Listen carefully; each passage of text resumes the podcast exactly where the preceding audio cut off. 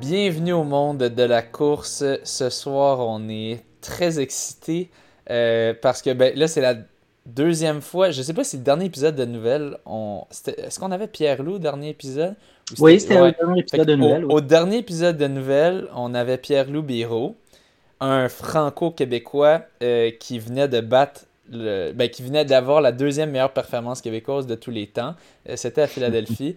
Et là, notre épisode de Nouvelles suivant, puis je, me doutais que c'était très possible que ça arrive. Ben, on a un franco-québécois qui a la deuxième meilleure performance, qui vient la rechercher, meilleure performance québécoise euh, de tous les temps.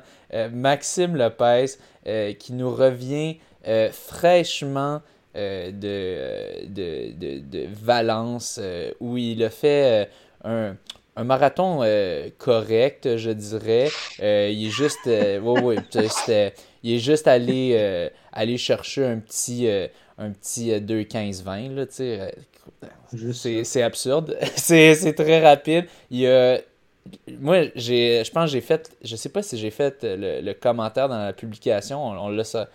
Quelques heures après que c'est- la, nouvelle était sortie, on a fait une publication. Donc, allez nous suivre sur Facebook si vous ne le faites pas déjà. Euh, donc, euh, dans la dernière année, en 2023, on a une, deux, trois, quatre, quatre des meilleures performances du top 10, dont deux qui sont la deuxième et la troisième euh, de Mm. tous les temps. Euh, Ça date des, de 2023, de, de- de cette année. C'est arrivé tout d'un coup.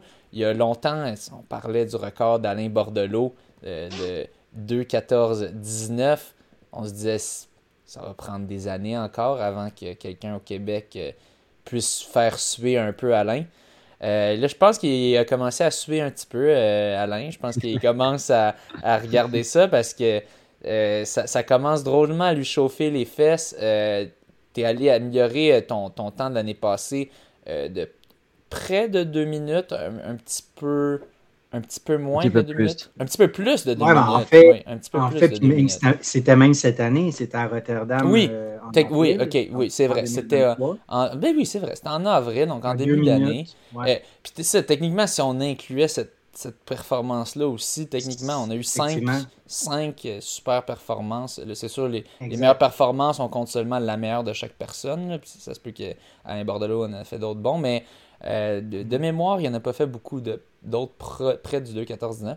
Donc, on a Maxime Lopez euh, avec nous, euh, qui, qui revient fraîchement d'Europe. Euh, merci beaucoup d'avoir accepté l'invitation. Je pense qu'on a on- nos- nos- notre audience aime beaucoup, euh, aime beaucoup te recevoir euh, parce que tu t'exprimes tellement bien, puis tu fais des méchants records aussi. Euh, donc, ben, j'aimerais te, j'aimerais tout d'abord te, te questionner sur comment allait l'entraînement juste un petit peu avant le marathon. C'était quoi, tu étais dans quel mindset, tu t'attendais, c'était quoi tes attentes un petit peu? Donc, guide-nous un petit peu à travers tes pensées avant ce marathon-là. Bah, du coup, pour résumer, j'avais fait euh, Valencia 2022, Ouais. euh, que je fais depuis trois ans. Ensuite, je voulais commencer à partir de 2023 à faire deux marathons par an pour accélérer un peu ma progression et prendre de l'expérience sur marathon, parce que marathon, je pense qu'il faut en faire là pour avoir des expériences. Du coup, j'ai fait Rotterdam, euh, qui avait bien été si on regarde le chrono, mais pas super bien été si on regarde euh, tout ce qui n'avait pas été durant la course euh, en termes de euh, gestion d'allure. Pour la première fois, j'étais parti en altitude au Kenya aussi avant cette prépa, donc c'était, j'en avais fait un peu trop. On va peut-être pouvoir en reparler. OK? Euh, du coup, à partir de euh, juste après Rotterdam, j'ai décidé de changer de coach. Je suis parti euh, de- du club de Doris, puis là j'ai commencé à travailler avec Reed Coulset, Oui. euh, qui est un coach ancien olympien, puis qui coach quand même pas mal de bons coureurs et de bonnes coureuses, surtout au Québec, notamment Elissa Legault, Legault, puis ouais. Anne-Marie Como, Ouais. et aussi le, le, chum- le, le conjoint de Anne-Marie Como, qui Oui. est un trailer. Jean-Philippe. Oui, qu'on a reçu Exact. récemment. Ouais. Euh, et du coup, bah, début de collaboration, bah, je savais pas trop ce que ça allait donner, hein, parce que quand on change de coach, euh, ça met quand même une certaine pression. On n'a pas envie de changer pour que tu te tapes un moins bon chrono euh, six mois plus tard. Ouais, sinon tu fais dur Euh, un peu, c'est un peu dur là, pour ouais. toi, puis par rapport aux autres. Ouais. Fait que j'avais beaucoup d'attentes, fait que je voulais repartir au Kenya une deuxième fois dans l'année pour optimiser mes chances, puis aussi parce que le Kenya, j'adore, je me sens bien, puis c'est très facile pour s'entraîner, que tu n'as rien d'autre à faire que de t'entraîner. Euh, et donc, euh, ma préparation, elle a commencé pour de vrai bah, après, euh, après Rotterdam, hein, puisque pour moi, une prépa marathon, en fait, c'est quasiment toute l'année. Il faut, faut être en forme tout le temps. Et puis, quand tu décides de faire des gros entraînements, au moins, tu as la forme pour le faire. T- t'a- c'est T'avais un peu pris combien de semaines de repos après Rotterdam? Quelques jours, je pense, honnêtement. euh, Ok, je- je- En fait, plus je fais de marathon, plus je fais de kilomètres, moins je ressens le besoin de prendre des grosses pauses aussi. ok. Euh, je me sentais pas épuisé comme mon premier sub de 20 où ça m'avait pris plusieurs mois pour m'en remettre. Là, ça Ouais. Après, je faisais rien de difficile, puis on n'a pas fait un gros gros volume. Ça, on faisait des semaines entre 100 et 130, mettons, euh, pendant des semaines après. Enfin, ça peut paraître beaucoup, Non, mais ben, c'est ça. pour le ouais, marathon, je sais pour pas toi. Ouais, pour toi, c'est pas beaucoup, mais c'est ça. je- C'est quand même. Pour moi, ouais. c'est- pas énorme. Fait que je pouvais récupérer avec ça. Euh, et après, du coup, bah, j'ai fait une prépa plus euh, 10 km parce que Reed pensait que c'était plus intelligent de faire ça comme ça que de faire des prépas marathon euh, pendant 6 mois où là, c'est un peu épuisant. Oui. Euh, j'ai fait un 10 km aussi aux États-Unis qui a pas super bien été parce que c'était juste super dur. Là, c'était genre montée, descente et tout. Ça t'avait donné combien? J'avais fait 30 minutes 30. C'est pas horrible, mais je voulais faire sub 30. Mais Ben- c'était clairement pas le parcours et pas la. Ça allait pas cette journée-là, je sais pas pourquoi. Puis tu vaux clairement sub 30 quand on voit ton temps de marathon aujourd'hui. Ouais, ben normalement, mon équivalent, Ah c'est ouais. 29-25, je pense. Ouais. Là. Euh, clairement, il faudrait que je m'attaque à un moment à ça, mais je t'avoue, je m'en fous un peu. mais euh, c'est sûr qu'à un moment, je vais vouloir le faire, mais je suis encore à fond sur le marathon. Ouais. Euh, et euh, je sais plus où je j'en étais, je suis un peu perdu, mais. euh, Tu, tu- ça préparais du. T'avais fait le 10 kilos pa- parce que Reed pensait que c'était une bonne Ouais, idée. j'avais de- fait le 10 kilos et après j'ai commencé la prépa marathon euh, au Québec. Euh, j'ai fait un semi en mode entraînement, j'en ai fait deux. J'ai fait le semi de Montréal, euh, 1h08, où là pour le coup j'étais vraiment en mode training. Je me souviens que j'étais tellement trop relâché pour le coup sur le départ que j'avais vu mon short à l'envers, là, mon tight à l'envers. c'était pas l'anecdote là, c'était drôle. Puis il y, avait, il y avait un de mes athlètes qui était venu de France, pour le coup un de mes meilleurs athlètes au 10 km qui fait 29-27, qui était venu à Montréal, Ah. Tony Frontera qui avait gagné le semi de Montréal en 1-6 euh, euh, 30 en gros. Et, euh, et du coup, c'était une super expérience. Ensuite, j'ai fait le semi de Longueuil, là où il y a eu le 10 km du championnat provincial. Là, Oui. pour le coup, ça a bien été parce que j'étais tout seul, puis je me sentais bien. J'ai fait une 6-30, puis j'étais à peu près et format marathon un tout petit peu plus. Fait que là, j'ai vu que j'étais vraiment en forme. Et après, je suis parti au Kenya, je pense, la semaine d'après, enfin très très vite après. Je, je- je me souviens de t'avoir vu au fil d'arrivée. T'arrives avec tes petits aftershocks, les, les petits écouteurs. euh, Puis là, je dis, ah, comment ça a été? Puis là, t'es tout, t'as l'air relax, souriant. Ah oui, c'était bien. T'as fait quoi? Ouais, une 6 qui. Là, moi, Tout seul, quoi? entièrement tout seul. Avec ma musique. Oui, avec ta musique. On, Ouais. on voit rarement des élites. Il y en a quelques-uns, mais on voit rarement les élites. C'est la première fois que je le faisais, et pour, le- pour de vrai, je savais que j'allais être tout seul et que ça allait être long quand même tout seul. Du coup, Ouais. je me suis dit, vas-y, prends ta musique. Je sais que ça fait un peu amateur et tout, mais Ouais. on s'en fout. Et j'ai vraiment trouvé l'expérience trop bien parce que ça m'a aidé à être dans ma bulle. Puis j'avais une playlist motivante que je mets tout le temps durant mes grosses sorties. Fait que, honnêtement, j'ai hésité un moment à faire Valencia avec ça, mais je me suis dit, non, c'est juste trop. avec les photos et tout, après, c'est. Avec les photos. Lui, c'est les photos après. Non, non, là, ça ne peut pas Ah passer. ça, ça fait pas très professionnel. Mais Il- pour va chercher- c'est pour. Il Pour Longueuil, non, pas- il va chercher la deuxième meilleure performance québécoise, avec ses petits écouteurs. T'imagines? oh là là. Ouais, ok. Mais euh, ouais, fait que ça, tu, tu- voyais quand même là au, demi, ok, ça, ça semble être en bonne je forme. voyais que j'avais passé un palier, puis c'est vrai Ouais. que l'entraînement avait quand même changé avec Reed. Euh. Je dirais pas que c'était nécessairement plus, plus, si c'est un peu plus dur, mais euh, je sais pas comment expliquer. En fait, ce qu'on a changé, c'est qu'avant avec Doris, c'était mardi, jeudi, deux séances par semaine, plus la longue du week-end avec du pace marathon, si on est en prépa marathon, puis j'avais toujours trouvé que mardi, jeudi, c'était tight de faire des entraînements code 8 sur 10 et de récupérer en un jour, surtout quand tu fais du gros volume. Ouais. Puis là, avec Reed, ce qu'il m'a dit, c'est que non, on va mettre toujours deux jours entre les trainings. Fait que tu n'auras plus, t'auras plus un truc genre mardi, jeudi. Ça va être tous les deux jours, tu as un training. Donc, dans le fond, Bon, je peux le faire parce que je suis pas dans un club, mais c'était pas toujours le même jour l'entraînement en fait. Donc c'était beaucoup plus flexible et ça nous a permis en fait de faire des plus gros trainings, mais de les espacer puis d'aérer le plan un peu d'entraînement. Euh, et je sentais que ça m'a fait plus progresser, surtout que les séances étaient un peu différentes. Euh, Reed, c'est qu'il mettait toujours un pace très précis. Avant, c'était sur euh, Internet, je voyais mes allures, mais c'était comme un, peu un logiciel qui calculait. Là, Reed, il me disait, tu vas courir entre 3,04 et 3,06. C'était vraiment précis à chaque fois. Fait que, tout était du coup un peu plus dur mais très bien ajusté quand même. Et je sentais que je progressais semaine après semaine. En plus, j'avais introduit la musculation euh, dans ma préparation pour la première fois. C'est genre vraiment deux séances par semaine et tout. Enfin, tu sais, essayer de faire bien les choses parce que j'avais envie de courir vite. Et au final, bah, ça, quand tu fais bien les choses, puis que tu t'entoures bien, en général, les chronos, ils arrivent là si, si tout se passe bien et que tu as un peu de chance. Et, c'est ce qui est arrivé cette saison, fait que je suis vraiment content. C'est. L'entraînement au Kenya semble avoir payé. Toi, payé tu t'entraînes, toi, avec. Euh, euh, c'est, je pense que c'est un camp Runix, si je ne me trompe pas. Ouais, ouais. vous connaissez la page euh, peut-être Facebook et Instagram. Fait que euh, j'étais déjà allé là en mars. En plus, je connais un peu maintenant de plus en plus l'équipe, parce qu'on peut, collaborer un peu en tant que créateur de contenu. Et je me sens bien, il n'y a que des Français, donc c'est facile. la lessive est faite, le repas est fait. Je veux dire, honnêtement, tu n'as rien à faire que de t'entraîner. Euh, et, vous avez des baguettes et du fromage Non, non même pas. Non, non, pour le coup, la, nourriture est bien, est bien nourriture Kenya. C'est un peu redondant au bout d'un moment. C'est quoi? C'est vrai que c'est comme. C'est très sain. C'est genre des beans, euh, des œufs, des, des, légumes, des lentilles, des, ah des chapatis comme des tortillas. tout est sain un peu. Alors moi j'avais ramené plein de Kinder Bueno et tout parce que je sais que sinon je tiens pas à la préparer. il amène de quoi pour se saboter? Des Kinder puis des Bueno. Des Kinder, des, des, Twix, des trucs vraiment parce que sinon je peux pas rentrer à cette calorie et je sais que je m'adapte pas en fait à l'altitude. Tout le monde rigole mais à la fin les gens, quand ils voient que je performe bien, ils se disent Ah, en fait, peut-être que ça marche. ouais, non, c'est ça. Ils devaient rire de toi un peu, les autres athlètes. De, je suis là pour mon corps. Les Français, hein. Ah oui, les Français. Ils, sont très intenses, des fois, sur la nutrition. Là. Moi, je mangeais du Nutella, je buvais du coca, puis ça allait bien.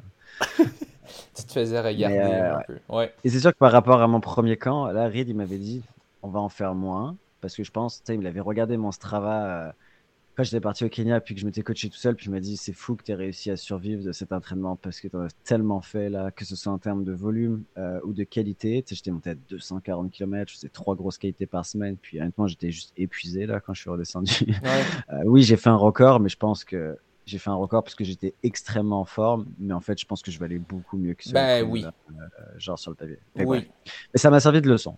Puis que des fois, trop en faire, tu vois, j'ai fait 240 km en mars, puis là, ma plus grosse semaine, ça a été 200, mais sinon, j'étais plus à 180, ce qui est déjà beaucoup, mais c'est énorme la différence. C'était entre 180 puis 240. Là.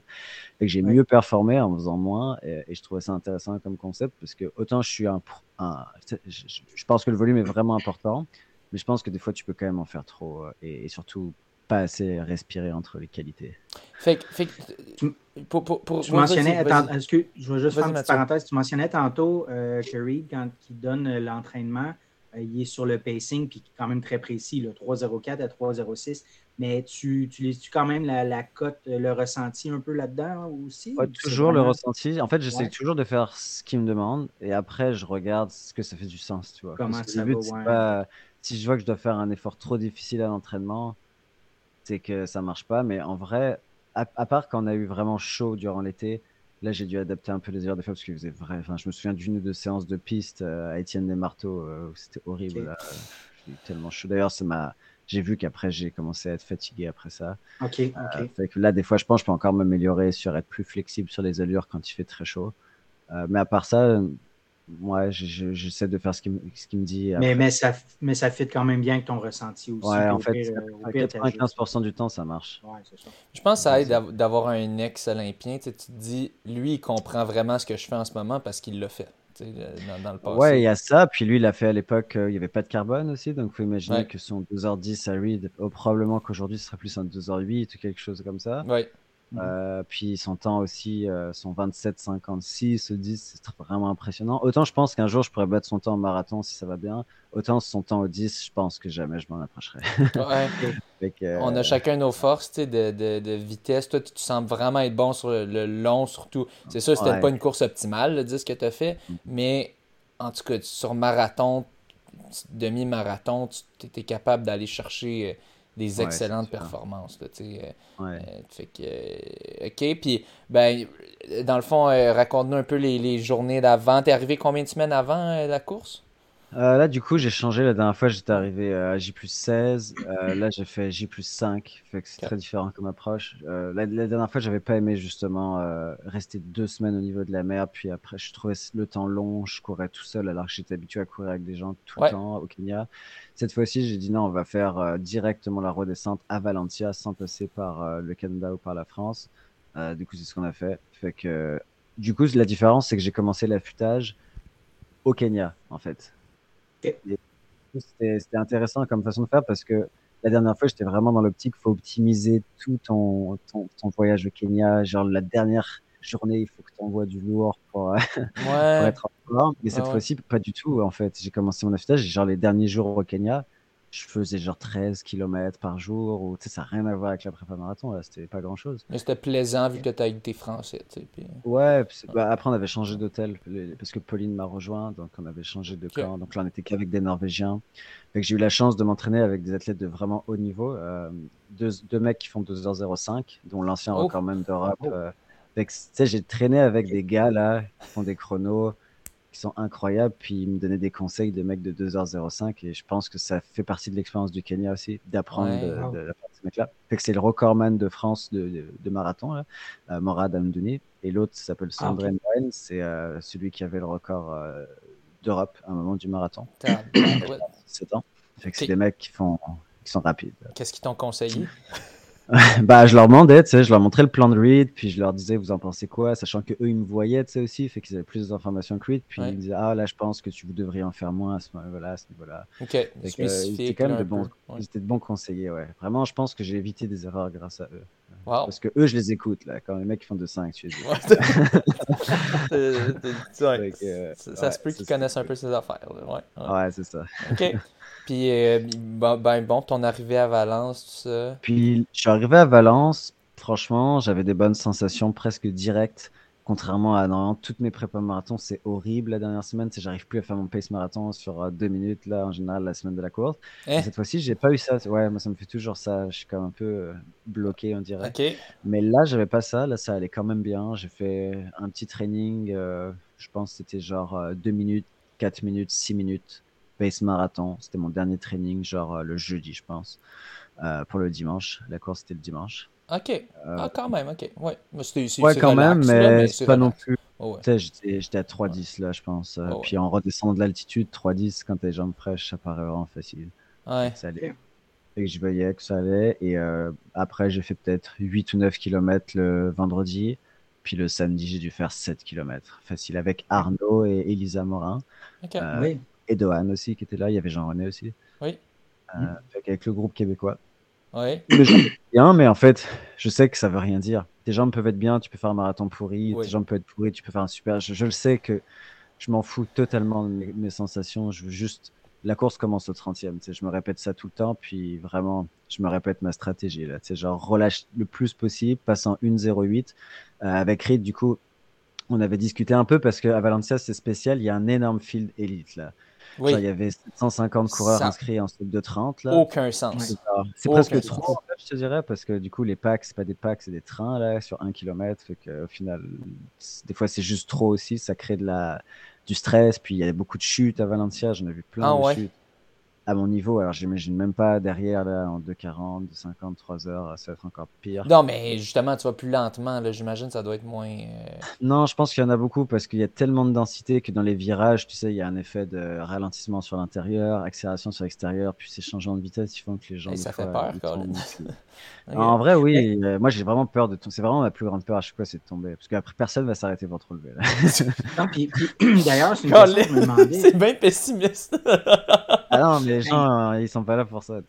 non, exact. Ils sont là pour, pour, euh, pour, parce que c'est rapide et tout, mais justement, avec une autant grosse densité, tu perds de la vitesse. Moi, je pense que ça devient désavantageux.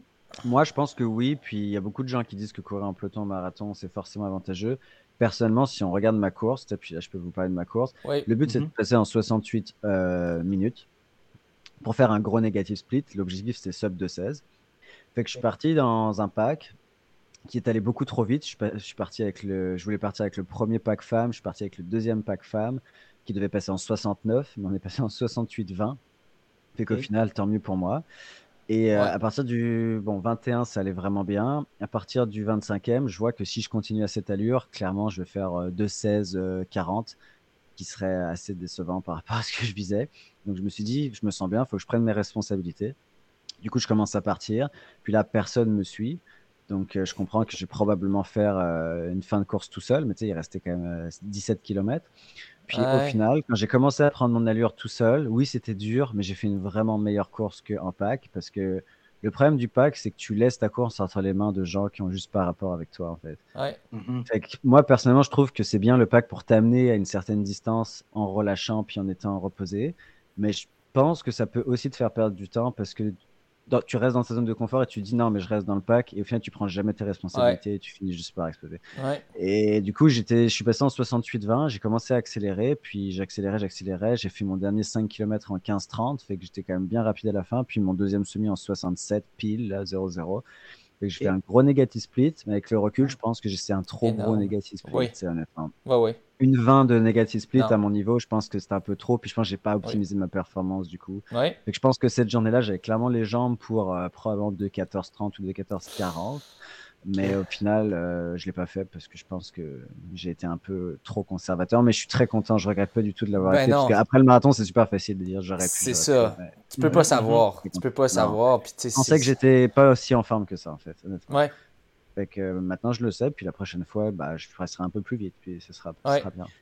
Puis, quand, quand, la course part, là, vraiment, les, les deux, trois premiers kilomètres, tu es pogné avec plein de monde. Puis tu peux pas aller à la vitesse que tu voudrais aller, j'imagine.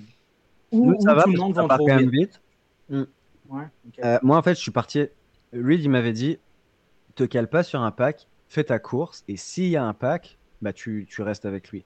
Mais fais pas l'erreur d'aller avec un pack et de même pas savoir quel pack c'est parce que des fois tu te trompes de pack c'est parce que tout le monde part ben, beaucoup comme tu dis. Exact puis, puis, en plus tu connais pas tu sais c'est pas comme faire une course au Québec où tu connais un peu tout le monde tu sais combien puis, puis vous vous dites, ah, quel, quel pèse, quel temps tu vises, mais là, là-bas, tu connais personne. Non, puis en fait, tu le sais au marathon que les trois quarts des gens qui sont autour de toi, il y en a une partie qui fait n'importe quoi, une partie qui est beaucoup trop conservateur et une partie qui sait pas trop, tu vois. Donc en fait, tu sais, là, ces gens, tu les repéreras plus jamais. J'espère être dans le bon corps. ah oui, non, mais c'est pas, pas parce que tu es à côté de quelqu'un en marathon que. Enfin, il y en a, on était dans le même pack, ils ont fini 10 minutes derrière. Euh, alors qu'on est passé au semi euh, au même moment, en fait. On sait très bien que le marathon, ça se joue à partir du 30, 32, 33. Tu vois, qui perd tellement de temps dans le dernier 10-12, là. Fait que, euh, ouais, c'est ça. Euh. J'aime la philosophie de Max. T'en as, une partie qui, qui vont beaucoup trop vite, trop lent. Il y a une partie qui ne savent pas qu'est-ce qu'ils font. Puis finalement, il y, a une partie qui suivent, en fait, tu vois. Ah Et je pense que, tu vois, moi, j'avais quand même beaucoup d'athlètes qui couraient à Valencia, qu'on coachait. Ouais.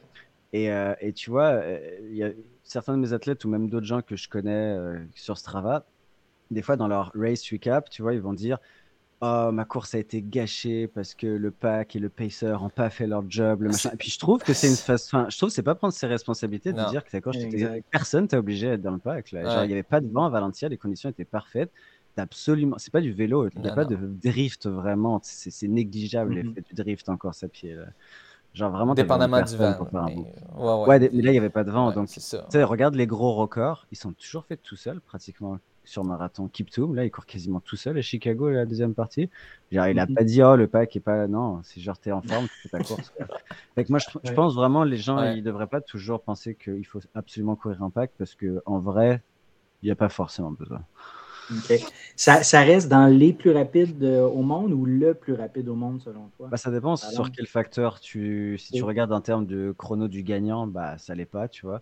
C'était à Chicago cette année. Fait que, mais si tu regardes en termes de densité, clairement, je pense qu'il fait partie des deux. Peut-être que Japon, enfin, je suis un peu sûr. Non, honnêtement, je pense qu'il est premier maintenant.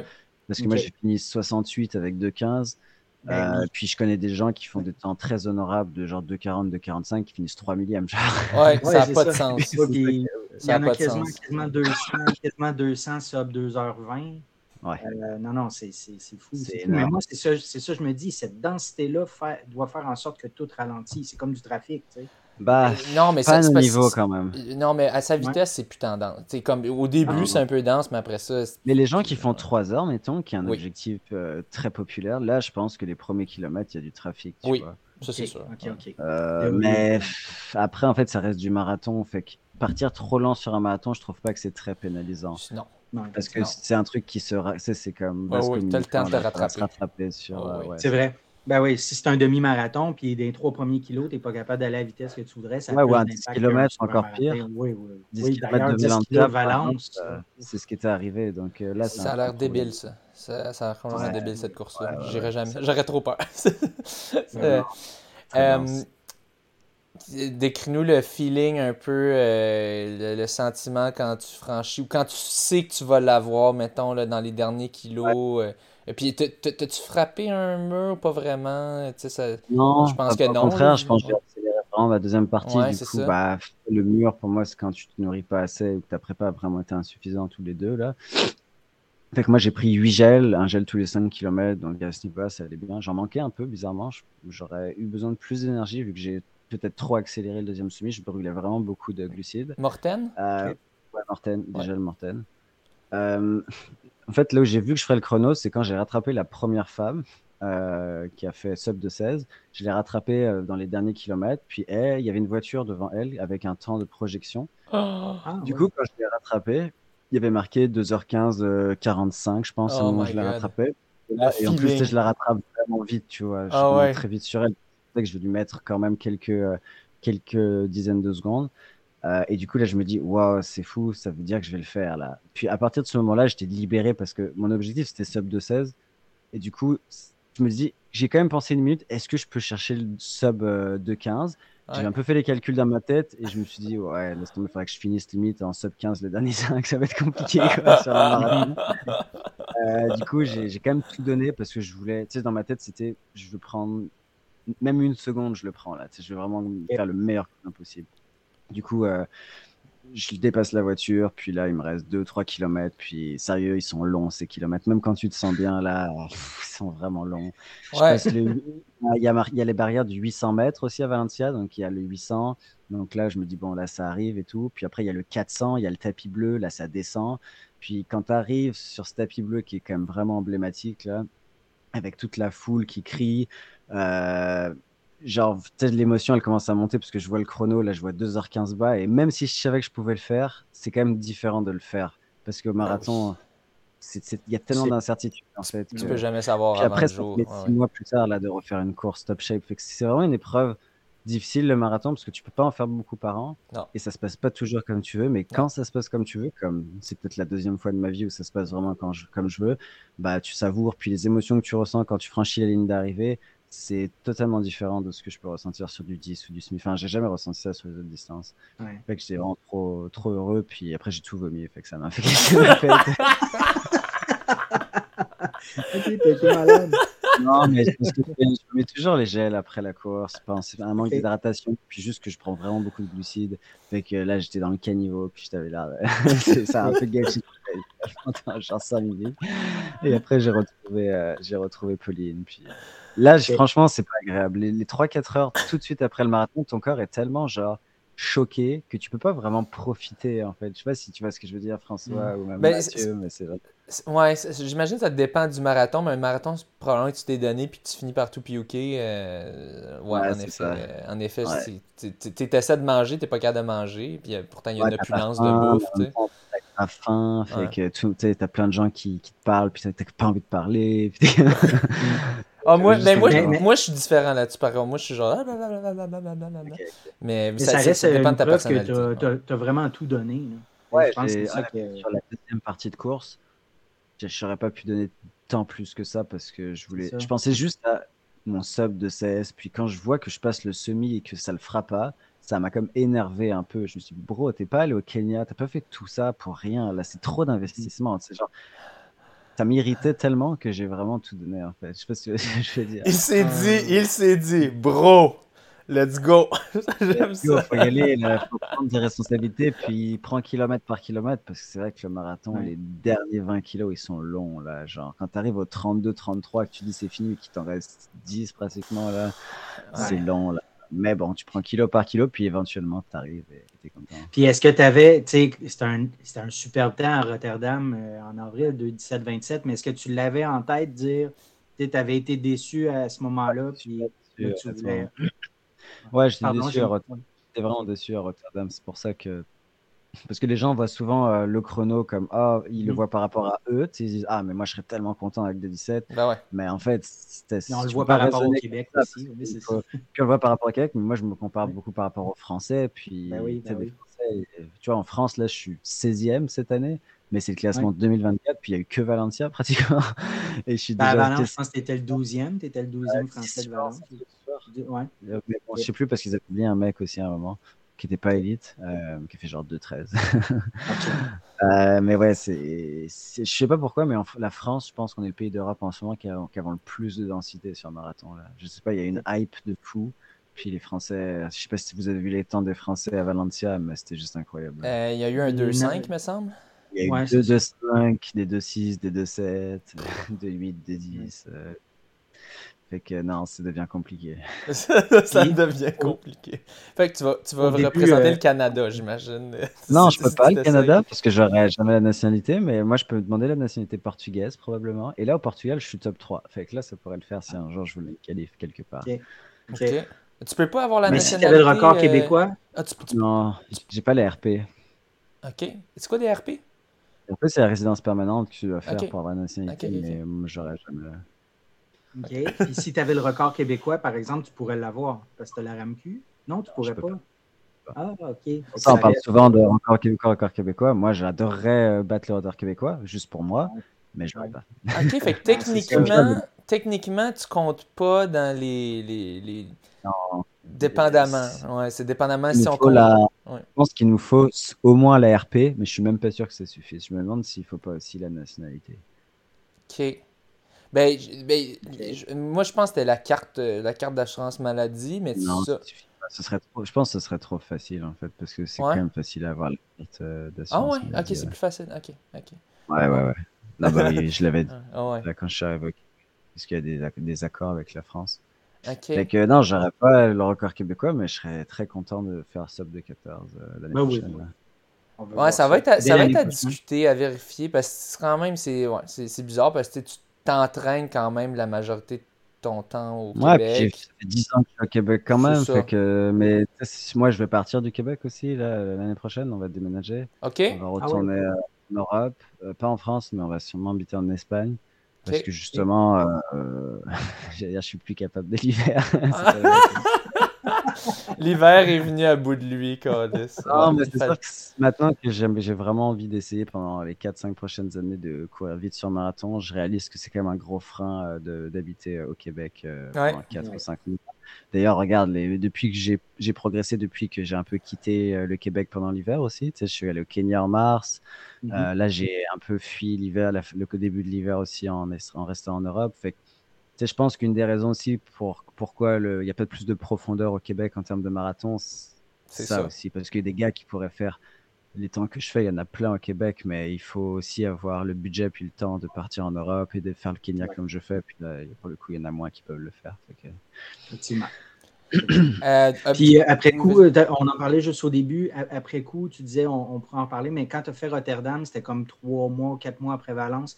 Est-ce que c'est ça qui fait que peu de temps entre deux marathons? Parce que là, tu dis que tu veux faire, tu veux essayer de faire deux marathons par année.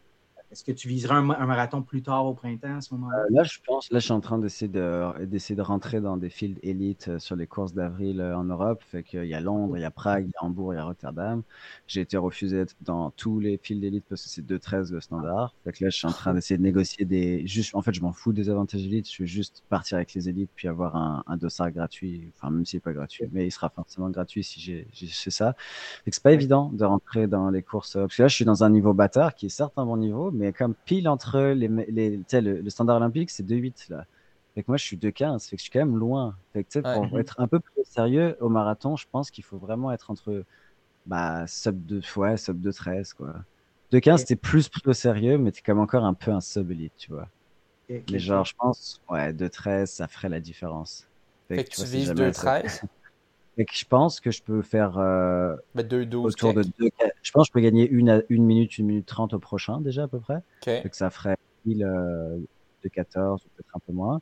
Et Valencia pour le coup en décembre, si j'envisage de partir plus longtemps à Kenya encore, peut-être deux mois même. Là, je pense que je pourrais peut-être viser ouais, un pot de trêve. Ah, ok. Ça. Mais ça, c'est des projections après. Faut, faut faire ça va dépendre de l'entraînement. voilà. On va vite avec. Mais, mais, ça reste que le, marathon serait quand même assez tôt au printemps, là, genre en avril. Ouais, ouais, ça c'est prévu de faire un, marathon en avril, ouais. Parce que ça m'a bien réussi, puis que je trouve ça plus rassurant de se laisser deux chances par an qu'une seule. Ouais. Euh, puis là, on va partir probablement en Espagne tout février. Bon, ben, c'était ma question, ouais, c'est ça. Donc, on va vraiment faire tout février en Espagne pour euh, habiter à Barcelone pour voir si on aime la ville. Parce que ce serait dommage de déménager et de détester la ville. Ensuite, mars, on va partir euh, en camp d'entraînement, probablement en altitude euh, en France, soit à Font-Romeu, soit à Saint-Moritz, ou peut-être Sierra Nevada en Espagne. Pas au Kenya, parce que c'est trop un voyage à chaque fois là. Et du coup, après, on redescendrait de l'altitude directement pour faire la course qu'on a choisie. Ça dépend où je suis pris. Quoi.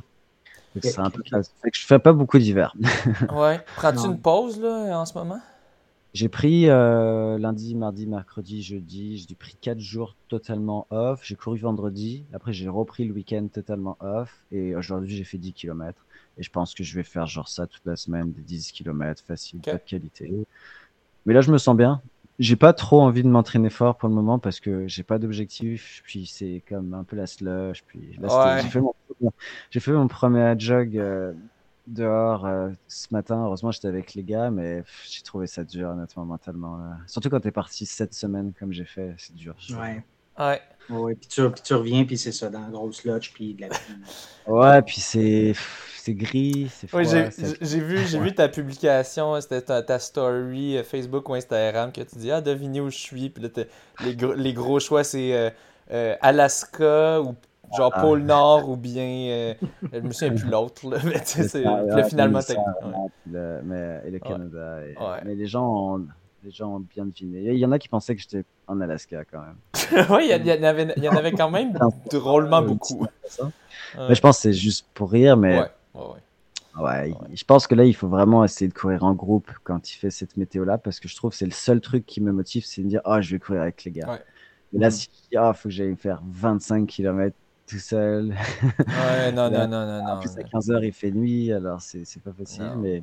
moi, moi la seule chose seule chose qui me motive en ce moment, c'est de me rendre à un, point, de me rendre à, un endroit de piquetage ou une manif quelconque. Là, mais euh, non, sinon, c'est sinon de sortir pour sortir quand il fait noir à 4h30, quand tu as de la slush puis tout, c'est comme.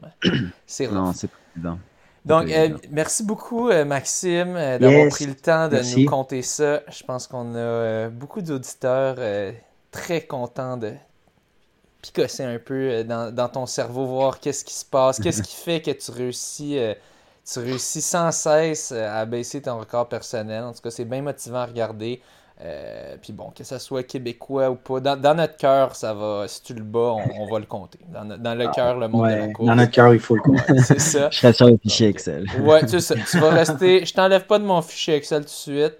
On, ça, va attendre au moins un an qu'on fasse les ah, vérifications et les qu'on débatte de ça. Mais euh, non, pour l'instant, on te, on te laisse là. Puis c'est que sinon, c'est qui qui va le battre? Sinon, la date, il y a deux Français qui sont en liste pour le battre, toi et Pierre-Loup. Puis sinon, il n'y en a pas d'autres. Fait que regarde, on va vous laisser vous essayer, parce que sinon, c'est plate. Mais euh, ben, on, a, on a qui s'en viennent, on a Sandville entre autres et, d'autres. Mais ouais, y a, y a, Puis je pense que ça peut aller très vite. Hein. Certains mecs rapides, ils vont pas mettre 8 marathons avant d'être bons. Oui, euh, oui, oui, oui. On mhm. pense à des fafards qui n'ont pas encore essayé, peut-être d'autres. Donc euh, oui, tout à fait. Mhm. Donc ben, merci beaucoup, Maxime. bon repos. Oui, puis moi, je voulais, je voulais aussi te féliciter pour ton, ta chaîne YouTube, ce que tu fais. Ah quasiment 35 000 followers, c'est incroyable. Allez, allez le suivre, on va te donner peut-être un follow. Ton podcast, c'est très bon. Mais, je pense professionnel. Ouais, c'est un podcast. plaisir. Euh, merci. Merci de l'invitation. Runwise. Euh, bon podcast. Merci beaucoup. Merci. Bonne soirée. Ciao. Salut. Ciao, Max. Donc, euh, ben, sur ah. ce, on est prêt. Euh, je sais pas si tu as vu mon message, Mathieu, mais partage-moi le, le, keep. parce ah, mais je te, je, l'ai partagé, tu devrais le ah, voir. Ouais, je ne le vois pas. Euh, donc, de décembre, moi je vois, je vois ton petit icône dans le bas du, du fichier keep. Euh, écrit je vais t'avouer que j'ai eu. Ok, c'est bon, ok, il était loin. C'est bon, je l'ai. Euh, donc... Je vais t'avouer que j'ai un petit down là, en apprenant qu'il ne pourra jamais avoir le record québécois. Ouais. ouais. Je savais pas que c'était ce contexte-là, qu'il ne pas, il pouvait pas ou qu'il avait pas sa résidence permanente. Mais anyway, s'il quitte, c'est ça. Ouais. Mais Pierre-Louis, il l'a? Euh, bonne question aussi. Je ne suis pas certain. Euh, euh, je suis pas certain de ça. Hmm. Donc, ça va être à, valider. À suivre, à, vérifier. À suivre. C'est toujours, toujours des petites questions épineuses, ça, des fois, là, de est-ce qu'il est québécois ou pas? Puis là, ça peut faire de la merde, ça peut faire bien, de la merde dans les débats. Euh, donc, moi, je. Ouais, là, j'avais vu, effectivement, pour Valence, il, avait couru euh, pour la France. Je ne sais pas si tous ces marathons, c'est pour qui, étaient comme pour la France. J'imagine probablement. Peut-être pas pour, pas trop. Ben, à base, parce qu'il y a la nationalité française. Je pense que ça, ça doit être ça. Oui. Puis, ah dit, puis, je pense qu'il est suivi par pas mal de Français sur. Euh, sur, sur, ben, ah, ben, toutes les applications, donc là, pour pas trop recevoir de, de messages haineux ou de, de monde qui le picosse, parce qu'il dit, bon, on va représenter la France.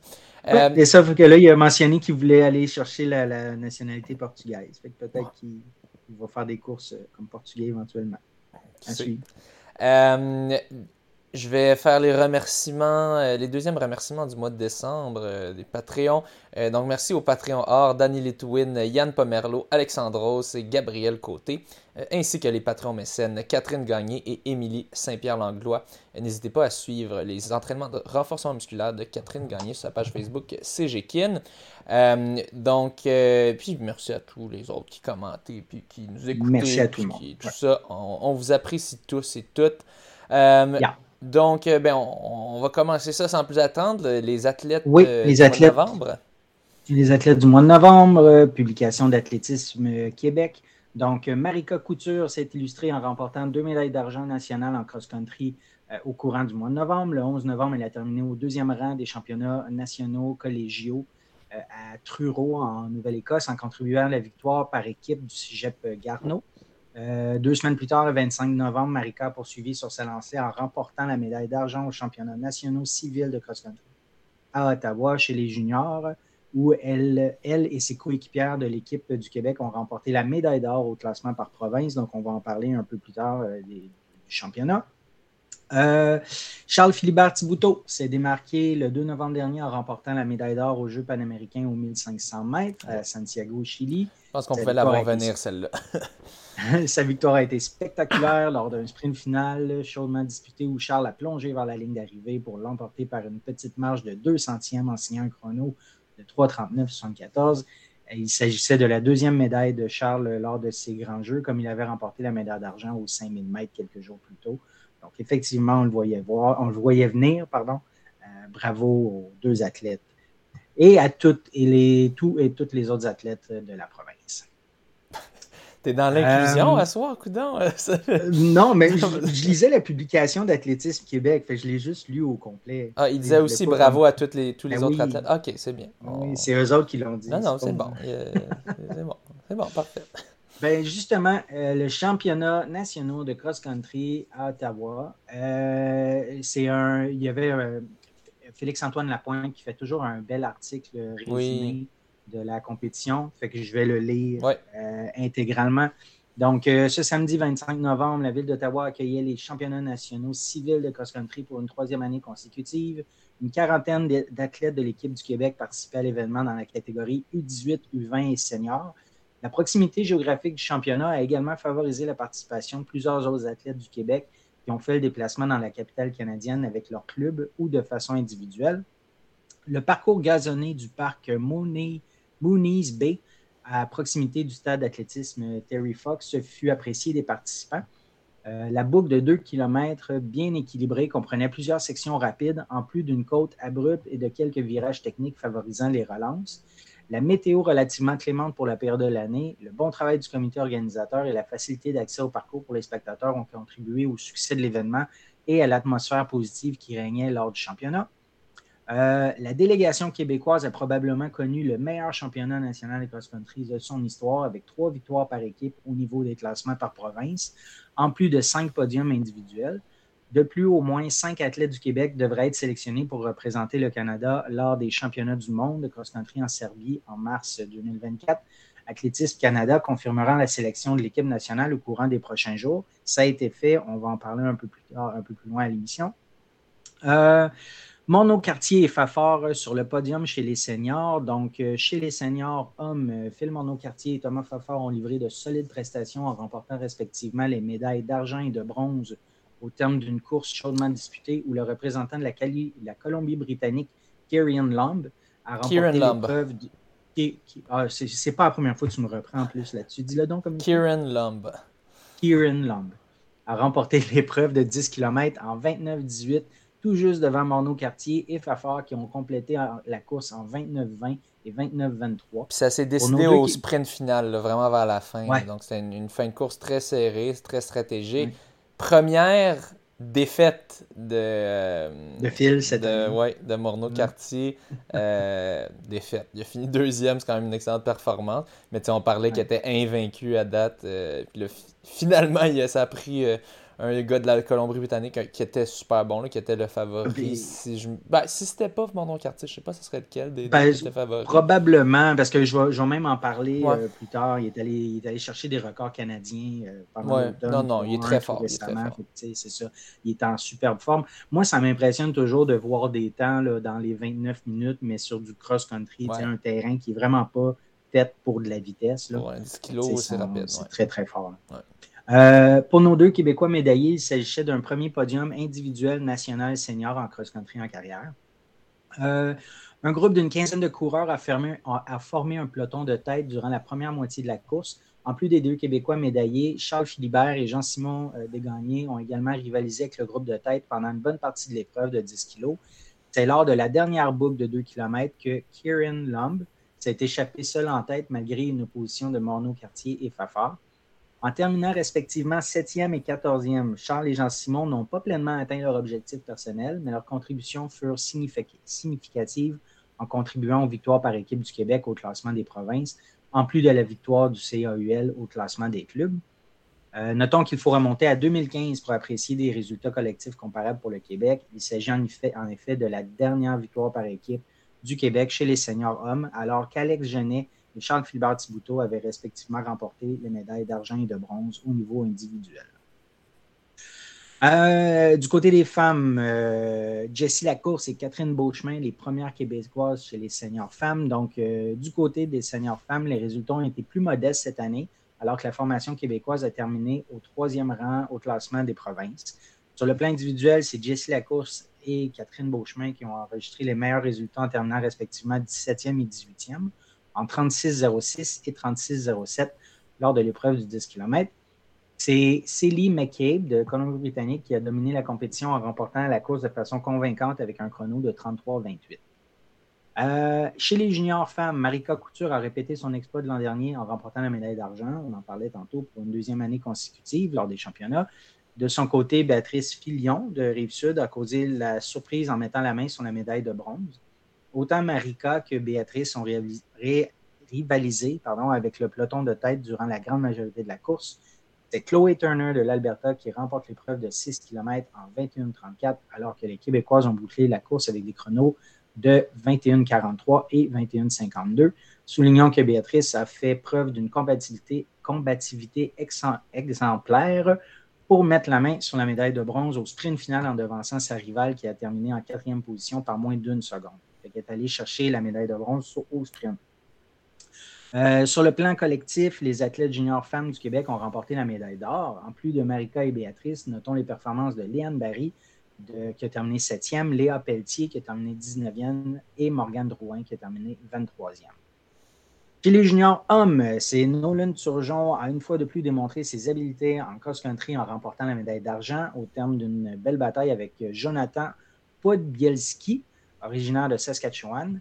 Après un départ relativement conservateur durant la première moitié de l'épreuve de 8 kg, Nolan s'est porté en tête de la course lors des quatre derniers kilos pour finalement terminer l'épreuve au deuxième rang à 5 secondes du gagnant. Au classement par province, les Québécois ont remporté le titre chez les U20 alors que Léo Bédard a terminé 9e, Elliott Bélanger 12e et euh, Charles Gendron jeté 13e et Samuel Epworth 14e, ont tous obtenu de très bons résultats. Chez les U18, les filles du Québec ont terminé au cinquième rang alors que les garçons ont remporté la médaille de bronze par équipe. Juliane Thériault et Maëlie Lamontagne ont été les premières Québécoises à compléter l'épreuve. Elles ont complété la course de 4 kilos chez les filles en 7e et 24e position avec des temps respectifs de 15-15 et 15-44. Euh, chez les garçons, Robin Lefebvre a été excellent avec une cinquième position et un chrono de 19-25 sur 6 kilos. Soulignons également la 13e place de Noah Fortier et 16e, 16e rang de Xavier Saint-Onge. Euh, chez les vétérans, mentionnons également aux nombreux athlètes québécois chez les vétérans qui ont participé à ce championnat national de cross-country. Bravo à Clément Elie euh, chez les 30-34 ans qui a terminé au premier rang cumulatif de l'épreuve 8 kg vétéran. C'est vétéran 30 à 34 ans? Ça, je savais ben, pas. À, partir de 30 ans, semble Non, mais normalement, normalement tu as les, les, vétérans 35 et plus, mais ce pas des vrais vétérans. Mais c'est pas des vrais vétérans. Les vrais vétérans, c'est 40 ans, d'habitude, quand on parle de vétérans. Ils l'ont catégorisé comme ça pour moi, ces championnats. Moi, j'imagine c'est qu'en cross, moi, mon guess, c'est qu'en cross, il y a tellement peu de vétérans qu'ils ont comme rajouté cette catégorie-là pour qu'il y ait plus de vétérans, dans le fond. Pour inclure le monde de 30 à 34. Peut-être, je sais pas, c'est ma, ma ben, Si tu, fais courir, si tu fais courir les 30-34 avec les, les jeunes euh, rapides, ils seront pas, euh, seront pas de taille, j'imagine. Non, mais quoi que... être bon. À ben oui, Clément, il, Clément Elie, il, est solide. Là, tu sais, euh... oui, oui. Il, courait, il, courait, il, courait, avec moi. Là, là, ça me fait sentir weird. Là, ça me fait sentir vétéran. Là, je vais avoir 30 ans. Mais tu vas avoir 30 ans bientôt. C'est ça. Puis là, je vais me, faire, je vais me sentir. Euh... Oh là là. Vétéran. Ouais. Je suis pas vétéran, encore. Gisela San Miguel euh, s'est aussi distinguée avec le troisième rang chez les 40-44 ans, tout comme Manon Osborne avec une troisième place chez les 45-49. Jean-Pierre Poulain a de son côté remporté l'épreuve chez les 50-54 ans, alors que Stéphane Gagné a terminé troisième chez les 55-59. Chez les 65-69, c'est Alan Miller qui, remporte la médaille d'or dans sa catégorie, tandis que Malcolm Balk s'est emparé de la médaille d'argent. Au bilan, euh, il faut assurément se réjouir de ces nombreuses excellentes performances québécoises à Ottawa. La médaille individuelle à Marika Couture, Béatrice Filion, Phil Morneau-Cartier, Thomas Fafard et Nolan Surgeon, ainsi que les victoires par équipe chez les juniors femmes, juniors hommes, seniors hommes, démontrent un progrès marqué du Québec en cross-country. Lors des deux dernières décennies, la Colombie-Britannique et l'Ontario affichaient généralement des niveaux significativement supérieurs au Québec en cross-country. Espérons donc que le succès de 2023 puisse s'inscrire dans la durée et que le cross-country québécois soit en mesure de continuer d'évoluer afin de produire année après année des athlètes qui se démarquent sur la scène euh, euh, canadienne. Bravo aux athlètes, entraîneurs et clubs du Québec qui sont derrière cette progression. Lors des deux prochaines années, les championnats euh, nationaux civils cross-country seront présentés à London, en Ontario. Athlétisme Québec planifie continuer la mise en place d'un projet collectif d'équipe du Québec en souhaitant, en souhaitant que les succès de 2023 soient le début d'une belle tradition. Donc, euh, c'est le par, euh, le texte de Félix-Antoine Lapointe. Si vous voulez voir ça quand ça sort, suivez la page Facebook d'Athlétisme Québec, puis vous partagerons ça. C'est clair, clair. Euh, ben, ça fait, est-ce qu'on mentionne-tu des résultats, des tops ou on passe à un non, autre sujet? On va, on va passer, euh, on, va passer Ah ben en fait, non, je ne ben, passerai pas à un autre sujet tout de suite. Il y a eu quand même des commentaires intéressants par certaines euh, personnes, dont ben, Charles Philibert Thibouteau, qui a terminé septième en 29-42. Il était à 24 secondes de la première place. Donc, il mentionne sur Facebook qu'après un automne d'entraînement sur la piste, euh, j'ai été sérieusement humilié par l'immense colline de Mooney's Bay. Euh, je n'ai pas atteint mon objectif de gagner. Cependant, dans ce qui est en réalité ma dernière course de cross-country, notre équipe a remporté la victoire. Courir pour ces gars était la seule chose qui m'a aidé à mettre un pied devant l'autre dans un dernier kilomètre difficile. Je n'ai pas ressenti une telle douleur depuis longtemps, mais c'est ça le cross-country. Avancer pour l'équipe, pour le bénéfice des autres qui font la même chose pour vous.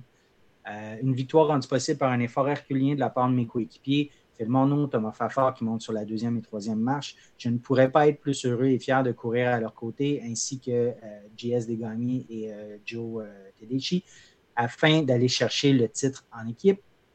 Jean-Simon Desgagnés, petit commentaire sur Strava. course en dessous des attentes pour ma part, mais l'ambition de ces gars m'a fait serrer les dents jusqu'à la fin. Je ressors de cette saison de cross-country affamé de pistes et de PB.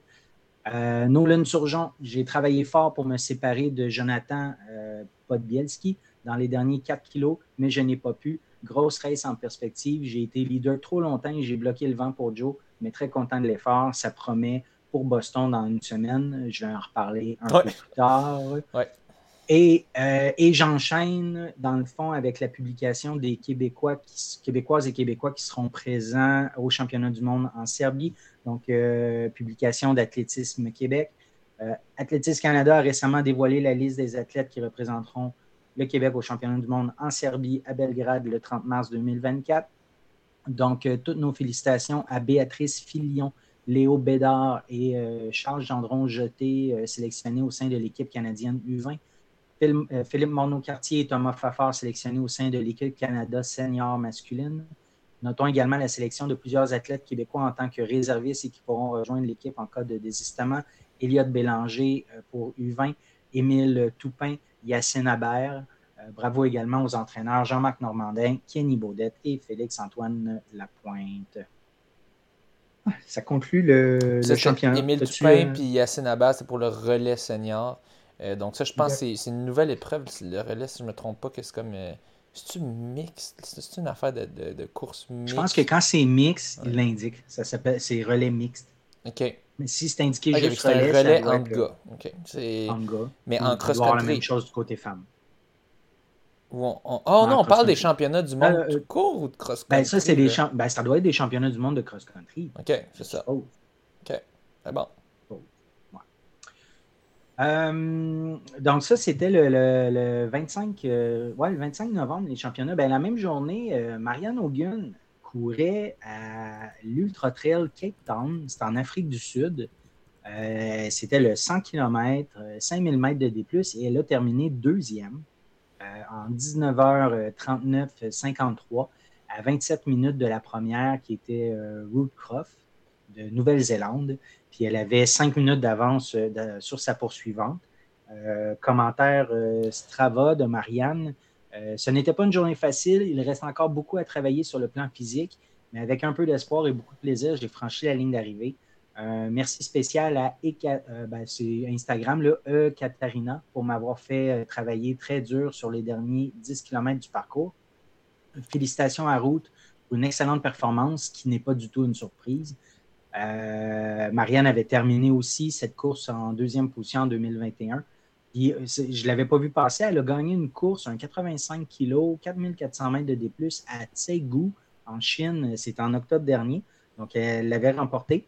Euh, fait que Marianne, là, qui, s'était déchiré le à l'UTMB 2022, puis qui avait fait une fracture de stress au sacrum euh, en avril 2023, euh, elle est, vraiment de, retour. Elle n'a pas eu un entraînement, tout l'entraînement requis au cours de l'été, mais ça, ça, son automne, un superbe automne, puis c'est ça. Puis en espérant que les, blessures vont être loin d'elle pour un bout, parce qu'on sait qu'elle en a eu déjà beaucoup.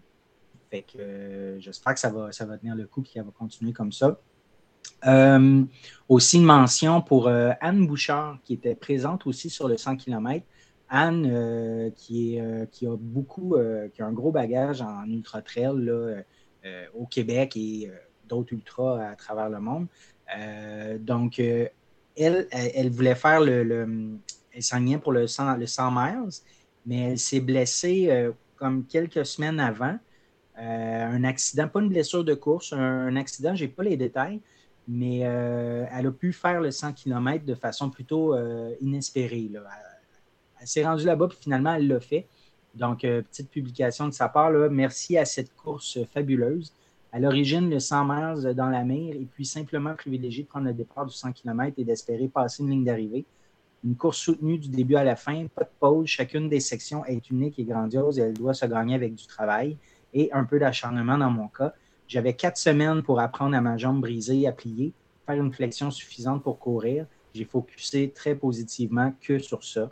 Donc, euh, puis quatre semaines plus tard, ben, elle a pu terminer un 100 km en 18h55. Donc, euh, c'est superbe.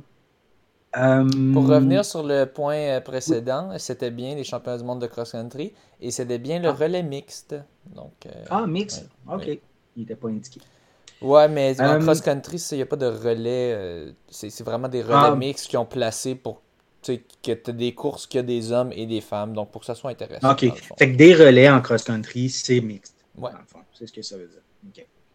Euh, le week-end du 1er 2 décembre, euh, il y avait les championnats du monde 24 euh, heures de l'International Association of Ultra Runner. C'était Ultra Runners.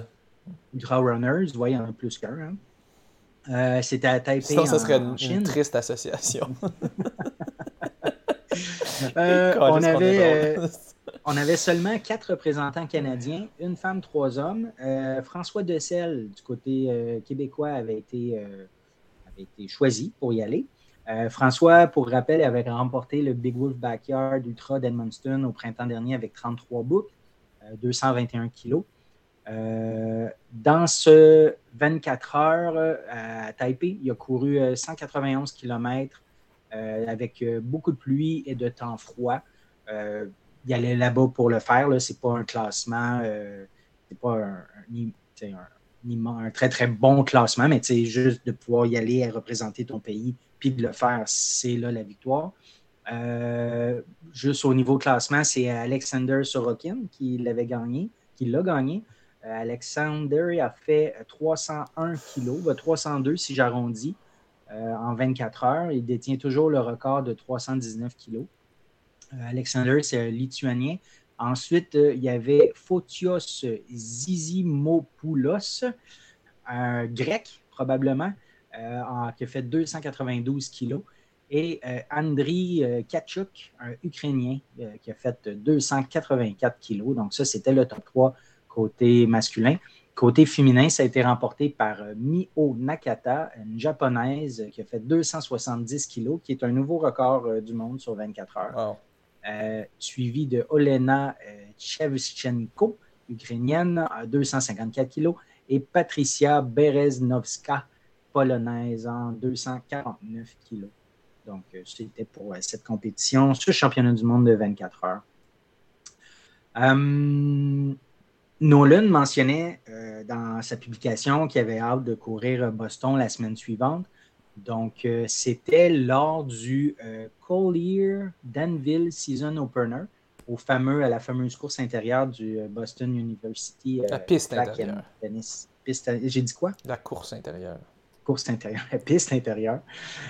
du University Track and Tennis Center donc, j'ai sorti euh, les, résultats québécois. Tout d'abord, euh, Phil Morneau, qui était sur le 5000 euh, mètres intérieur, qui a couru un 13 51 53, qui a terminé 57e. Ouais, non, c'est. C'est fou, là, là. C'est profond. Tout le monde, tout le monde veut courir sur cette piste-là. Et puis ça, c'est une semaine après les, les, nationaux, quand même. Oui. Ouais, très fort. Exactement. Donc, c'est pas, facile, pas facile à faire sur une piste de 200 mètres. C'est 25, tours. Elle a beau être bien courbée et bien rebondissante, c'est long. C'est long. Oui, puis il doit y avoir beaucoup de monde aussi là, au départ. Ça doit pas être des ben, vagues de juste 8-9. Euh, ben, j'imagine pas plus que 15, là, en tout cas. OK. Parce que tu limites le nombre, mais c'est qu'ils font des vagues, là, ils en font, ça roule. Là-bas, là, c'est rodé, rodé, rodé, rodé. Ça n'a pas de sens. C'est des centaines de coureurs, ah, c'est 200, 220 coureurs. Il, doit, il, devait avoir 10-15 vagues de, de 5000 mètres, facilement. Euh, c'est pas 1073 points euh, sur la calculatrice, c'est un PB euh, pour lui. Nolan a couru un 14,56,64, donc il m'a, j'y ai demandé comment ça avait été. En, fait, je n'avais pas vu son, résultat avant qu'il, m'en parle, fait qu'il m'a écrit ça n'a vraiment pas bien été. j'étais super fatigué de ma saison et maintenant le off-season fait du bien. Puis on reprend ça pour la saison indoor qui s'en vient. Euh, donc, pour lui, c'était la première fois de courir un 5000 mètres intérieur. Puis juste de l'avoir fini, il était content parce que 25 tours, euh, c'est quand même dur mentalement. Oui, monsieur. Euh, ouais. fait une fois, puis, ben, c'est ça, 25 tours, quand tu, cours autour de la piste de 400 mètres sur 10 000 mètres, c'est l'enfer. Mais aussi, je sais que c'est juste des 200 mètres, mais mentalement, on dirait les que c'est vraiment plus Les tournants viennent vite. Les tournants viennent vite, puis c'est ça, tu pas le temps, as moins le temps de relaxer un moment donné, de settle in en course. Il faut vraiment que tu sois capable de bien focus pour que les courbes t'y habituer. Euh, bon, c'est sûr, la piste, ça a l'air qu'elle est bien faite, puis c'est quand même assez naturel, mais c'est. Moi, moi je, préfère, je préfère quand même de loin un 5000 mètres sur piste extérieure beaucoup plus facile que sur piste intérieure. Ben juste euh, ben de, de, pouvoir. Euh, d'avoir des droites, des lignes droites qui durent plus que 100 mètres. Ben, même pas, plus que plus que 60, 70 mètres. c'est très très court, puis à cette vitesse-là, ça ne dure pas longtemps. 50 mètres environ, ouais. Les lignes droites ne durent pas longtemps. Non. Euh, puis je demandais, je dis Phil, 13,51 euh, à l'intérieur, c'est fort. Fait que Nolan, il me répond euh, qu'il a trouvé ça très dur parce qu'il était vraiment épuisé, mais il était là pour la qualification automatique aux 3000 mètres des U-Sport. Il a kické juste assez fort pour aller le chercher car il devait faire sub 13,52. Il a fait 13, 51, 53 centièmes. Fait qu'il est allé le chercher avec son kick euh, à la fin, mais euh, il était brûlé. Euh, le 5000 mètres a été gagné. Tout juste en bas de 13,52. Il a fait 13,51,53. Il fallait faire sub 13,52. C'est ce qu'on appelle l'avoir par la peau du cul. oui, gagné en 13,03,78. 97 personnes sub 14. Ouf. Euh, c'est ce que je me suis noté. Euh, au 3000 mètres, euh, Kevin Robertson était là, l'a fait en 8 minutes 0063. Il a terminé 26e, 1075 points sur la calculatrice. C'est un PB pour lui. Thomas Laviolette, 8 minutes 08 56. un PB aussi pour lui. 1027 points. Félix Quirion, 8 minutes 13, 43 centièmes, 999 points, un PB. Euh, Prince Ngurunziza. Nkurunziza. Nkurunziza. 8 euh, minutes 29 74. 1 PB. Mathis Richard. 8 36 36. 1 PB. Félix Claude Couture. 8 38 14. 1 PB aussi. Euh, je nomme pas les positions parce que je suis parti de Kevin qui a terminé 26e. Toutes les autres, ça fait que monter. Là. ça a été gagné le Hey, Kevin Robertson, 8 flat. Excuse-moi, je viens. Thomas La Violette 80856. Excuse-moi. Félix Crillon. Excuse-moi, oui, je viens d'avoir comme un flash. Je suis en train de zone out un peu. J'ai les effets de la grève un peu qui me. Qui me. Mais euh, c'est rapide en petit pépère, là, tu sais. Excuse-moi. C'est la piste de Boston, d'accord, mais faut le faire quand même. faut le faire. Euh, c'est extrêmement rapide. Je me demande c'est quoi le, standard cette année, standard U-Sport.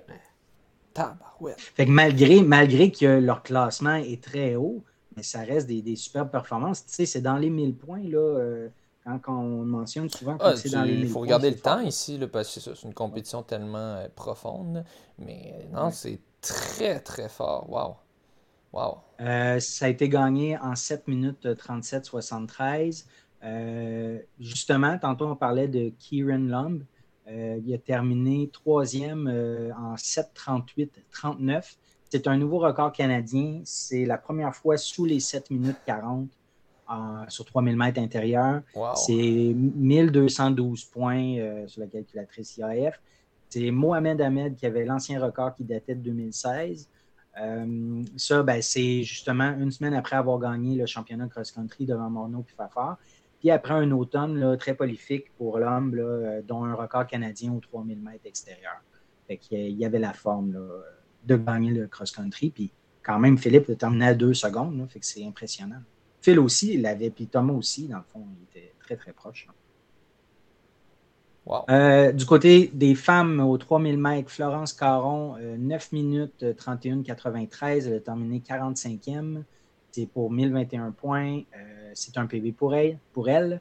Camille Boudreau, 9 minutes 44-91, c'est un PB pour elle. Geneviève Paquin, 9 minutes 52-82, c'est un PB. Ça, a été gagné en 8 euh, minutes 40-42. Euh, rapidement, sur des plus courtes distances, Emma Dagenet au 1000 mètres, elle a fait 2 minutes 46-95. Elle a terminé, elle a remporté la course. En fait, elle a été première, mais je pense que c'était moins dense sur le 1000 mètres quand même. 1044 euh, points. Elle était à une seconde et demie de son PB. Par contre, elle avait couru l'an dernier un peu plus rapide. Robin Lefebvre sur le 1000 en 4-12-56, terminé 28e, c'est un PB. Sabrina Lavigne sur le 1000 en 4-56-99, 28e aussi, c'est un PB aussi. Donc, c'est ça pour le week-end à Boston. Au même moment, il y avait l'invitation du le Rouge et Or Invitation au PEPS de Laval. Beaucoup de performances québécoises, mais je vais juste en ressortir deux qui, pour moi, sortent du lot. Catherine Beauchemin au 1500 mètres en 4 minutes 26,09 pour 1024 points IAF. Elle a terminé première. Euh, mais ça reste quand même loin d'un PB qu'elle a déjà fait de 4,22 en 2017. Donc, euh, puis Audrey Leduc, euh, aux 60 mètres, elle a couru trois fois le, 60 mètres, dans le fond, qualif, semi et finale. Elle a remporté la finale en 7 secondes 40 centièmes. C'est bon pour 1084 points. C'est un PB pour elle, le 7 secondes 40 centièmes sur 60 mètres. Euh, ce qu'il faut se dire, cette, compé-là, c'est comme une, une, compé plus de préparation en général. On, on, beaucoup plus jeune la glace. Il y a du cadet, il y a du junior. Puis on, brise la glace. Tu as beaucoup d'athlètes euh, qui, viennent tout juste de faire les nationaux qui vont pas faire cette compétition-là. Des, des athlètes de cross qui après ça vont faire du 3000, 1500, 1000 mètres. Donc, euh, c'est pas, c'est pas, pas parce que les, les, temps que vous voyez, si vous regardez la moyenne des temps, que ça semblait pas vite, c'est parce qu'il y a juste plein de monde qui sont pas là puis qui sont en, préparation en ce moment. Euh, euh, beaucoup qui étaient à Boston aussi. Vous aurez, Oui, puis c'est ça, beaucoup qui étaient à Boston. Euh, c'est quand même fou maintenant. On dirait que c'est quasiment nécessaire. Tu dois te rendre à Boston. Ça, devient un mm-hmm. peu. c'est un peu plate parce que là, on peut plus assister aux, meilleurs affrontements en sol québécois. Il y a encore quelques compétitions. Ben, aux provinciaux, ça reste compétitif. Euh, mais euh, ça, fait un peu manquer l'époque que, tu sais, mettons, c'était comme le Team Challenge, le McGill Team Challenge, c'était la compétition euh, où est-ce que tout le monde s'affrontait, les meilleurs au Canada venaient. Maintenant, c'est plus ce que c'était. Même cette année, je pense que ça va juste être un jour, si je ne me trompe pas. Avant, c'était trois jours quasiment. Donc, puis là, peut-être je dis de la sauce, là, mais en tout cas, il me semble que ça a été réduit un peu.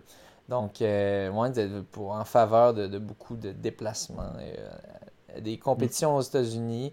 Euh, ça nous fait penser un peu à Sam, au sage mot de Sam Poher euh, qui nous pensait de, de penser en empreinte carbone. Sur aux États-Unis, c'est beaucoup moins grave parce que tu vas prendre le bus plus, puis l'auto.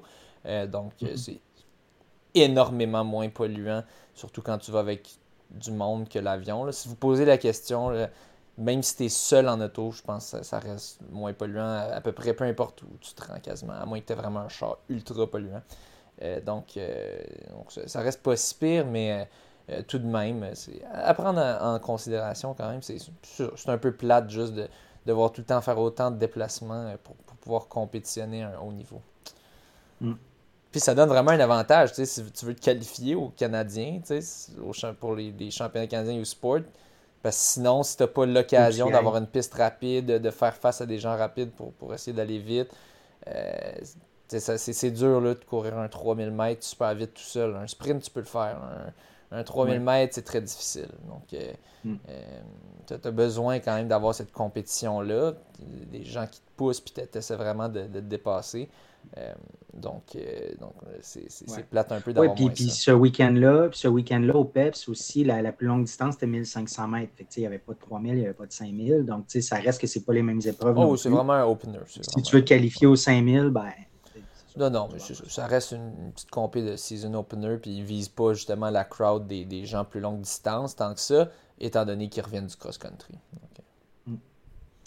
Euh, bon, ben, j'enchaîne avec euh, le marathon de Valence. Euh, bon, on a parlé au début avec Max, qui a terminé 68e quand même en 2 minutes 15-20. Il faut, faut, dire son temps premier. Il a fait 2-15-20, puis après ça, tu devines combien il a fini? 68e.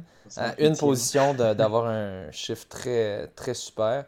Euh, donc, euh, t'as-tu catché ma blague? Je vois pas si tu souris. Ok. Euh, je souris, mais je t'écoutais peut-être pas. Je... Là, je te ferai pas répéter, ça va être mal. C'est inapproprié de toute façon, mais bon. J'allais enchaîner sur euh, la suite. Euh, fait que je vais y aller avec les, les recaps ou les commentaires de, de, nos Québécois qui étaient présents là-bas. Euh, je dis nos Québécois, hein, c'est comme si je m'y approprie. Euh. on aime ça, on aime ça, ces ben appropriés. Les Français, quand ils sont rapides, on dit vous êtes Québécois.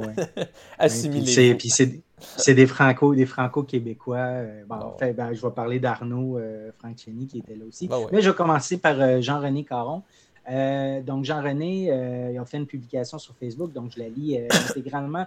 Donc, du 7 août au 3 décembre, j'ai avalé 204 heures et 48 minutes et 48 secondes de course, d'entraînement, pour 2747,2 kilos et 15 173 mètres de D+.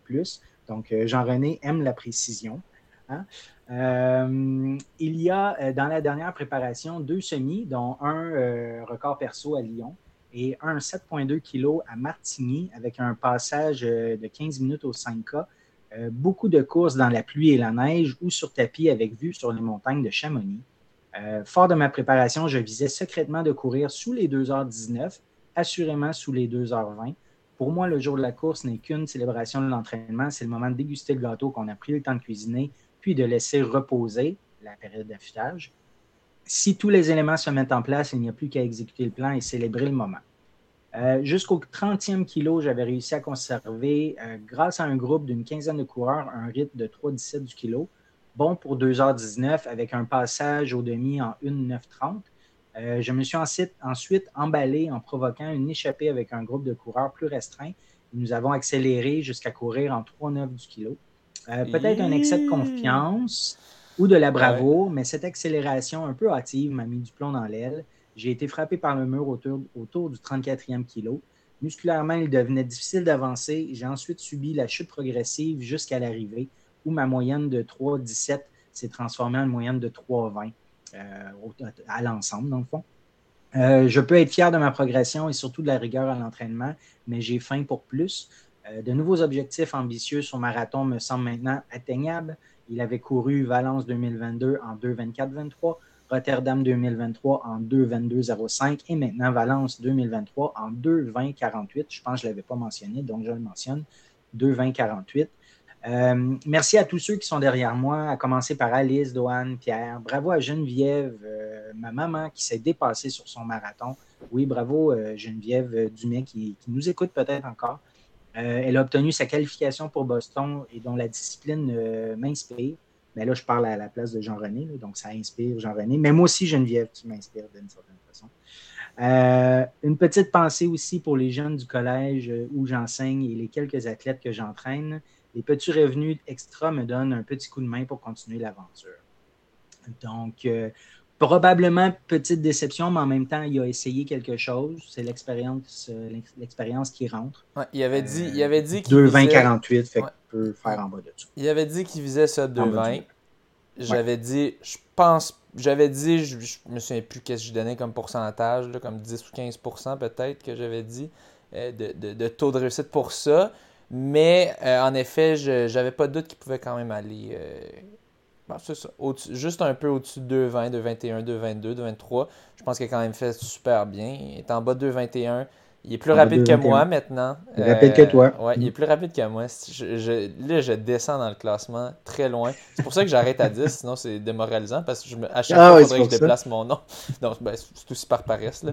Mais, euh, euh, mais ouais, dites-le nous. Si jamais vous voulez que je me rende jusqu'à 20 ou 25, je peux le faire. C'est pas trop compliqué. Ben, J'y ai pensé l'autre jour de, de, le poursuivre, le, le, document. Là, euh, euh, mais, c'est sûr, ce serait intéressant. Là, de... Mais ce serait à la base intéressant qu'Athlétisme Québec mette un peu de temps là-dessus. Ça ben, fait un C'est, eux, ils attendent. la dernière mise à jour. Mais c'est qu'ils attendent les résultats comme officiels, que ce soit ratifié puis tout. Puis c'est. Je, je sais pas si c'est une base bénévole ou si c'est est payé pour ça au métier de Denis Poulet. Mais ben, c'est ça, tu sais. Puis euh, donc, nous, on est une, équipe light and quick. Euh, j'utilise un Google Sheet, la grosse technologie, puis je copie, je me base à base en premier sur eux, puis après ça, j'ai rajouté les performances euh, que j'ai vues passer. Euh, donc, vous pouvez vous fier à ça. Par contre, est-ce que c'est québécois ou pas? Reste à voir. Moi, je pense qu'ils vont les compter quand même québécois, parce que c'est pas défini c'est quoi québécois. Ben là, tu parles, mettons, de la performance de Max. Moi, je pense qu'ils vont le compter pas dans les, meilleures performances canadiennes, parce qu'il n'y a pas de citoyen canadienne, mais je pense meilleure performance québécoise. c'est pas. Euh, ça donne rien. Ça, ça, ça, donne pas. Euh, je sais pas, tu peux te classer. Non, ça donne rien. C'est juste un titre. comme C'est même pas un titre. On, te met dans le classement. Euh, fait je sais pas. J'ai une bonne question à savoir si on compte. Je suis sûr qu'ils sont en train de débattre de ça. Est-ce qu'on le met Est-ce qu'on le met pas? On le, le, fait, de la prendre en compte, je pense qu'il y a plus d'avantages à la prendre en compte, parce que c'est inspirant, c'est le fun de voir des nouveaux records. Puis, puis en réalité, est-ce que ça dérangerait vraiment Alain Bordelot 42 ans après que de perdre le record parce que supposons Max l'aurait, mais qu'il n'a pas sa, résidence? Je sais pas, je dis ça de même. Moi, je, mon avis, c'est est-ce que, est que moralement, la personne. Parce que tu peux avoir du monde aussi qui vont avoir la résidence québécoise, puis tout, puis s'entraînent jamais au Québec. Tu peux aussi avoir ça, tu sais, que, que tu sais, Puis, puis on, on, voit, Max, Max en vient un peu de plus en plus vers ça parce que c'est un peu de la merde l'entraînement au Québec en devant. Mais tu sais, ça fait 10 ans qu'il s'entraîne au Québec, tu sais, quand même. Mm-hmm. là. oui, il va au Kenya de plus en plus ces derniers temps, mais tu sais, moralement, euh, il est établi, je trouve, au Québec depuis les dernières années. donc, quant à moi, après, après avoir passé 10 ans à un endroit, t'être fait un réseau de monde, euh, t'entraîner avec ce monde-là sur place, quant à moi, tu devrais l'avoir. Euh, sauf que là, on s'entend que s'il bat, quand il va le battre, ben, il sera plus au Québec. Puis quand il s'inscrit, il s'inscrit sur souffrance. Donc là, ne penserais pas euh, que ce serait pris en compte. Mais probablement que son 2h15 pourrait être pris en ben, compte. Là, c'est épineux parce qu'en même temps, il y, a quand même. Le, Québec a une place très importante dans sa vie. C'est 10 ans de sa vie. Fait je, je sais pas. Euh, c'est une bonne question. je pense peut-être ça dépend aussi de lui, qu'est-ce qu'il veut. Je, je pense qu'il faudrait mm. aussi poser la question si la personne n'est plus au, au Québec, euh, est-ce que, est que tu te considères encore comme québécois? J'ai l'impression qu'il se considère, oui, il se considère avant tout français, vu que c'est une nationalité de base, portugais aussi, c'est dans son sang, mais j'ai l'impression qu'il se considère aussi québécois. Je trouve qu'il y a une, attitude quand même très québécoise, surtout, surtout quand on le compare aux Français en général. Tu sais, euh, je trouve il, y a plein d'expressions québécoises. Puis c'est pas juste une question d'expression, juste une question de, de, comment il parle, comment. Euh, ce que je trouve qu'il sonne québécois. Euh, donc, euh, c'est mon opinion. Idem, idem pour Pierre-Loup aussi. ça, je connais un petit peu moins, mais quand même, de ce que j'ai vu. Est-ce que les règles d'homologation de record pour Athlétisme Québec, est-ce qu'il y a place à subjectivité ou c'est très objectif? Si c'est très objectif, ça va être déjà. Ben, parce que les règles, tu peux les changer. Tu peux les, tu peux les changer n'importe quand. Ah oui, mais là, tu les changes-tu pour ça? Ah, non, mais justement, moi, je pense qu'il manque de clarté en ce moment dans, dans, dans c'est quoi être québécois. Euh, faudrait ouais, mais peut-être que ça l'indique à quelque part. Ouais, vérifie. Va... Ça demande la résidence permanente. Peut-être que c'est indiqué. Va, va voir dans le document, mais moi, je suis sûr que, je suis sûr que c'est pas assez. Ah, ben là, j'ai euh, pas le temps d'aller chercher ça. Je vais aller chercher ça pendant que tu parleras d'autres nouvelles si on a le temps. mais je suis, je suis à euh, peu près sûr que, que c'est pas spécifié. Vas-y. Oui. Euh, Jean-René, euh, son 2-20-54, euh, c'est, il est terminé premier Canadien. Là, je le mentionne parce que Max courait sous la France, donc c'est pas Max qui, l'avait. Fait que Jean-René, premier Canadien. 147e en tout. je me suis trompé tantôt quand je parlais avec, Max, quand Max était avec nous. des sub 2-20, il y en avait peut-être autour d'une centaine. Je pense que j'avais dit quasiment 200, mais Jean-René a terminé 147e à 2h20, 54. Donc, c'est peut-être une centaine en bas de 2h20. Euh, j'ai le document. Attends, ce que j'ai le document devant mes yeux, ça dit rien. Ça dit juste, euh, ça dit juste les noms du monde, puis ça dit euh, des, il y a des petits astérisques, mais il n'y a pas d'astérisque qui dit qu'est-ce qui fait un Québécois. Donc, non, je pense que c'est pas du tout défini. ok, mais là, tu as, la liste des noms de ceux qui ont 50, des marathoniens, marathoniens. mais il y a peut-être des noms qui ne se retrouvent pas là parce qu'ils ont déjà préalablement été filtrés parce que il n'y avait soit pas la résidence ou. Oui, mais moi, moi, ce que je te dis, c'est que c'est même pas écrit dans le document. Est-ce est qu'il faut être québécois? Moi, je pense que c'est pas défini. Non, mais, me semble que tu l'écrirais. Ah, ah, autre chose que je voulais mentionner, on, l'avait déjà dit, mais je pense que Denis Poulet a donné les. a, arrêté de faire les, documents. Je pense qu'il a laissé les rênes à quelqu'un d'autre pour faire euh, ça. C'est ça, la dernière mise à jour d'avril 2022. Donc, il y a peut-être ça aussi là-dedans qui fait qu'il y a du délai au niveau de faire une mise à jour des records. Puis moi, je pense que plus qu'on attend, plus que ça risque d'être compliqué de les faire. En tout cas, à moins que tu t'essuies au fur et à mesure. Mais si tu ne suis pas ça au fur et à mesure, ça va être encore plus compliqué de le faire si tu laisses traîner les choses. Non, mais c'est facile. Euh, on, on, les voit sortir, les grosses performances, quand elles sortent. Puis enfin, je les rajoute. C'est pas ouais. Oui, ouais, mais, mais comme, oui, mais si tu le fais au fur et à mesure, c'est beaucoup plus simple que, mettons, on se dit, ah OK, là, on regarde toutes les performances depuis avril 2022 parce qu'on n'a pas pris de notes. Nous, nous l'importance de faire une liste. On en parle à, toutes les émissions. D'ailleurs, euh, moi, je, garde tout, euh, tout, le contenu de nos émissions, tous les écrits, je le conserve dans un document. Fait en réalité, je les ai tous dans un document de plusieurs centaines de pages maintenant. Mais tout est, tout est là. Mais ça demande de faire le travail. Mais toute façon, quand tu les archives, tu peux les garder même. C'est bon. nos, petites notes, on, tu peux juste les archiver puis ça les, ça les sauvegarde.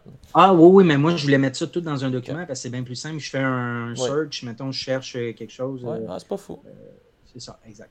Euh, bon, Trevor Bauer, qui je pense qu'il est un bon coureur ben, canadien. c'est notre ancien champion canadien. Je sais pas qu'est-ce qui se ah, passe ben, avec lui en ce moment. Je pense qu'il a été blessé. 2h22, 55. c'est très lent pour lui. Il avait fait, euh, il avait fait en bas de 2-10, si je ne me trompe pas déjà. Ah, ok, ok. Euh, ça a du mal à aller. Euh, Arnaud Franchini, troisième Canadien, 278e en tout, a terminé en 2h25-53. Arnaud mentionne Ce n'est certainement pas la course à laquelle je m'attendais. Erreur de débutant et le marathon n'a pas de place pour ça. je ne peux que m'en vouloir d'être allé trop vite pendant la première moitié de la course et de l'avoir payé plus tard vers le 25e, 30e kilo alors que j'ai maintenu un rythme plus lent jusqu'à la fin.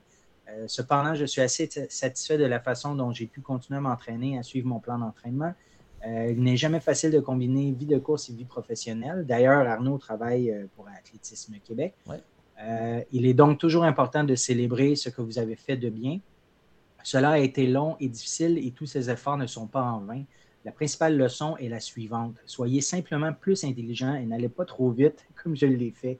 C'était tout simplement stupide. Euh, c'était un lieu incroyable. J'y retournerai certainement avec un plan de course plus intelligent.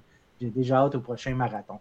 Donc, on ne peut pas être plus clair que ça. Euh, il dit qu'il a été stupide euh, dans sa course dans son premier. Ce que je comprends, c'est que c'était son premier marathon. En tout cas, erreur de débutant. Non, non, non, non, non, non, c'est pas. non? Euh, ah. Attends, je, vais, ben, vérifier, mais Il a mentionné erreur de débutant. Donc, quand on parle d'erreur de débutant, c'est qu'on débute dans cette épreuve. Je pense pas que c'est son premier marathon. Euh, j'enchaîne avec euh, Doan Tran qui a terminé 862e en 2h35-47. Euh, tu sais, je comparais avec New York, parce que New York, j'en parlais il y a quelques épisodes, il y avait comme 50 000 finishers. Puis, euh, tu sais, dans les 2h35, il y avait des finishers qui arrivaient à chaque seconde. Mais euh, à 2h35, tu étais comme en position 100, 150, 200. Mais là, à Valence, tu es 862e pour un 2h35-47. Donc, Dohan, il m'a mentionné, il me dit que c'est son premier vrai marathon complété sans blessure. il est passé de 2h53 à 2h35. Euh, pour la course, j'avais trois objectifs. Le premier sous les 2h30, le deuxième sous les 2h33 et le troisième sous les 2h36. J'ai atteint un de mes objectifs, mais je suis quand même pas mal déçu. Euh, jusqu'au 32e kilo, j'étais encore sous les bases de 2h29 et là, le fameux mur est arrivé. Les jambes n'avançaient plus et plus rien n'allait. Ça m'a tout pris pour continuer et finir car j'arrivais à peine à rouler sous les 5 minutes du kilo. Euh, quelques larmes de déception ont été versées, mais la prochaine sera la bonne. Euh, point à noter pour la prochaine fois, malgré 5 gels, j'ai pogné le mur. Alors, prochaine fois, visez plus haut que 52 grammes de glucides à l'heure. Euh, quand j'ai lu ça, 52 grammes de glucides à l'heure, ça m'a paru bas, effectivement, mais c'est beaucoup en question du poids. Hein. Puis Dohan, il n'est pas, pas, grand, il n'est pas gros. Donc, peut-être que 50 grammes à l'heure, ça aurait été correct, mais je pense que ça en prend plus que ça.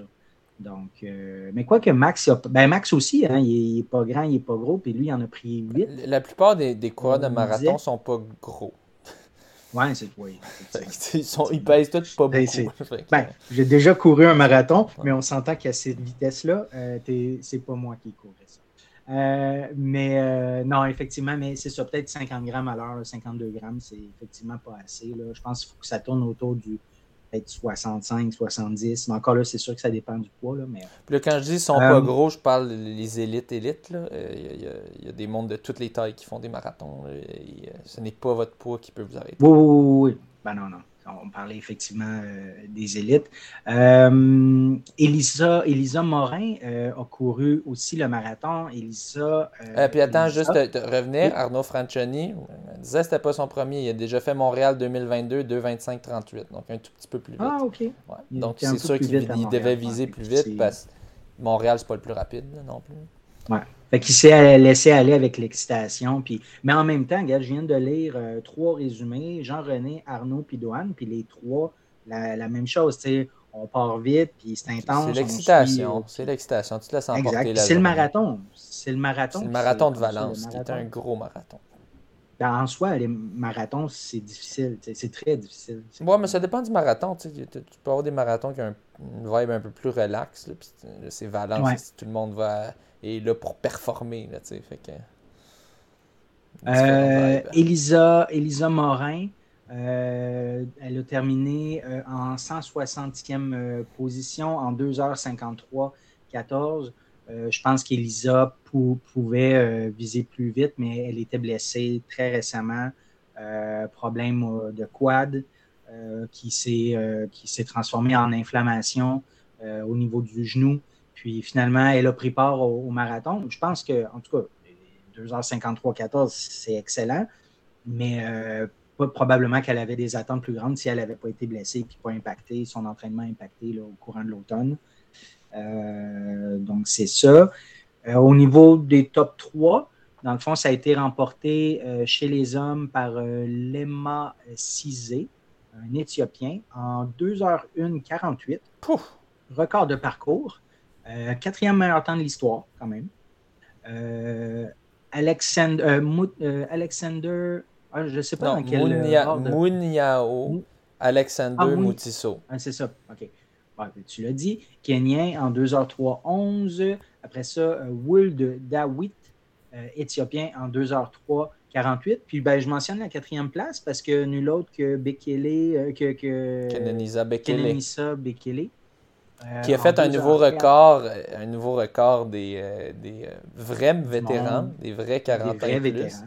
Oui. Donc, 2h4, 19. Ah. Effectivement, là, c'est. Ça n'a pas de sens. Le gars, il a 41 ans. 2h4, 19. Mais, tu sais, on remarque que Kipchoge, il y a quoi il a, Là, il y a 39, 38 On va voir. Kipchoge pourrait chauffer les fesses à, les fesses à Bekele, mais pour de vrai, c'est dur sur marathon. vraiment, il capable de continuer à t'entraîner de même, à pousser, là, je... il est fort Bekele. Il est très, très, très fort. ça va être euh, tout un, exploit si Kipchoge réussit à battre ça. Ouais, ben en tout cas, si Kipchoge continue à courir comme Oui, mais c'est pas, pas un si facile. C'est pas un si facile. C'est un si difficile. D'un, parce qu'il y a moins. de, d'un, il y a moins de motivation, vu que lui, c'était je veux avoir le temps le plus rapide au monde. Euh, mhm. C'était plus pour ça qu'il se battait. Peut-être que ça va changer avec le temps. Mais euh, tu sais, faut qu'il se blesse pas, qu'il reste en santé. Continue l'entraînement comme ça. C'est pas, donné. effectivement. Ouais, remarque que peut-être après les Olympiques, il va peut-être avoir une baisse de, régime. En tout cas, à suivre. Euh, du côté des femmes, euh, ça a été remporté par euh, Degefa Worknesh, éthiopienne en 2h15-51. Ayana Almaz, éthiopienne en 2h16-22. Et Gebrekidan Iwot, éthiopienne aussi, en 2h17-59. ils ont mis à jour les bourses pour l'année prochaine parce que j'ai vu passer que si l'année prochaine, il y a un record du monde c'est 1 million d'euros si le record du monde se fait à Valence 2024. Euh, euh, je regardais, euh, c'est quand même actuellement, c'est 75 000 euros au gagnant, 30 000 pour un record de parcours. Donc, l'EMA Cisé a fait 105 000 euros quand même. 150 000 Canadiens à peu près. donc, attends, attends il est à combien l'euro en ce moment? Tu as dit 105 000 euros? Ouais, puis là, j'ai dit 150 000 Canadiens à peu près, peut-être 145. Je suis allé de mémoire. Ben, pas de mémoire. Ah, ok, ouais, 153 000. ok. ah, j'étais bon, je suis pas pire. dans ma tête, ça avait euh, bien fluctué ces derniers temps. c'est bon. Ouais. Écoute, euh, histoire que j'ai vu euh, popper sur Facebook aujourd'hui, du, une publication de, Running Magazine. Canadian Running Magazine. Canadian euh, ben, Running Magazine. Oui, mais c'est, le site c'est Running Magazine, mais c'est Canadian Running. Canadian Running Magazine.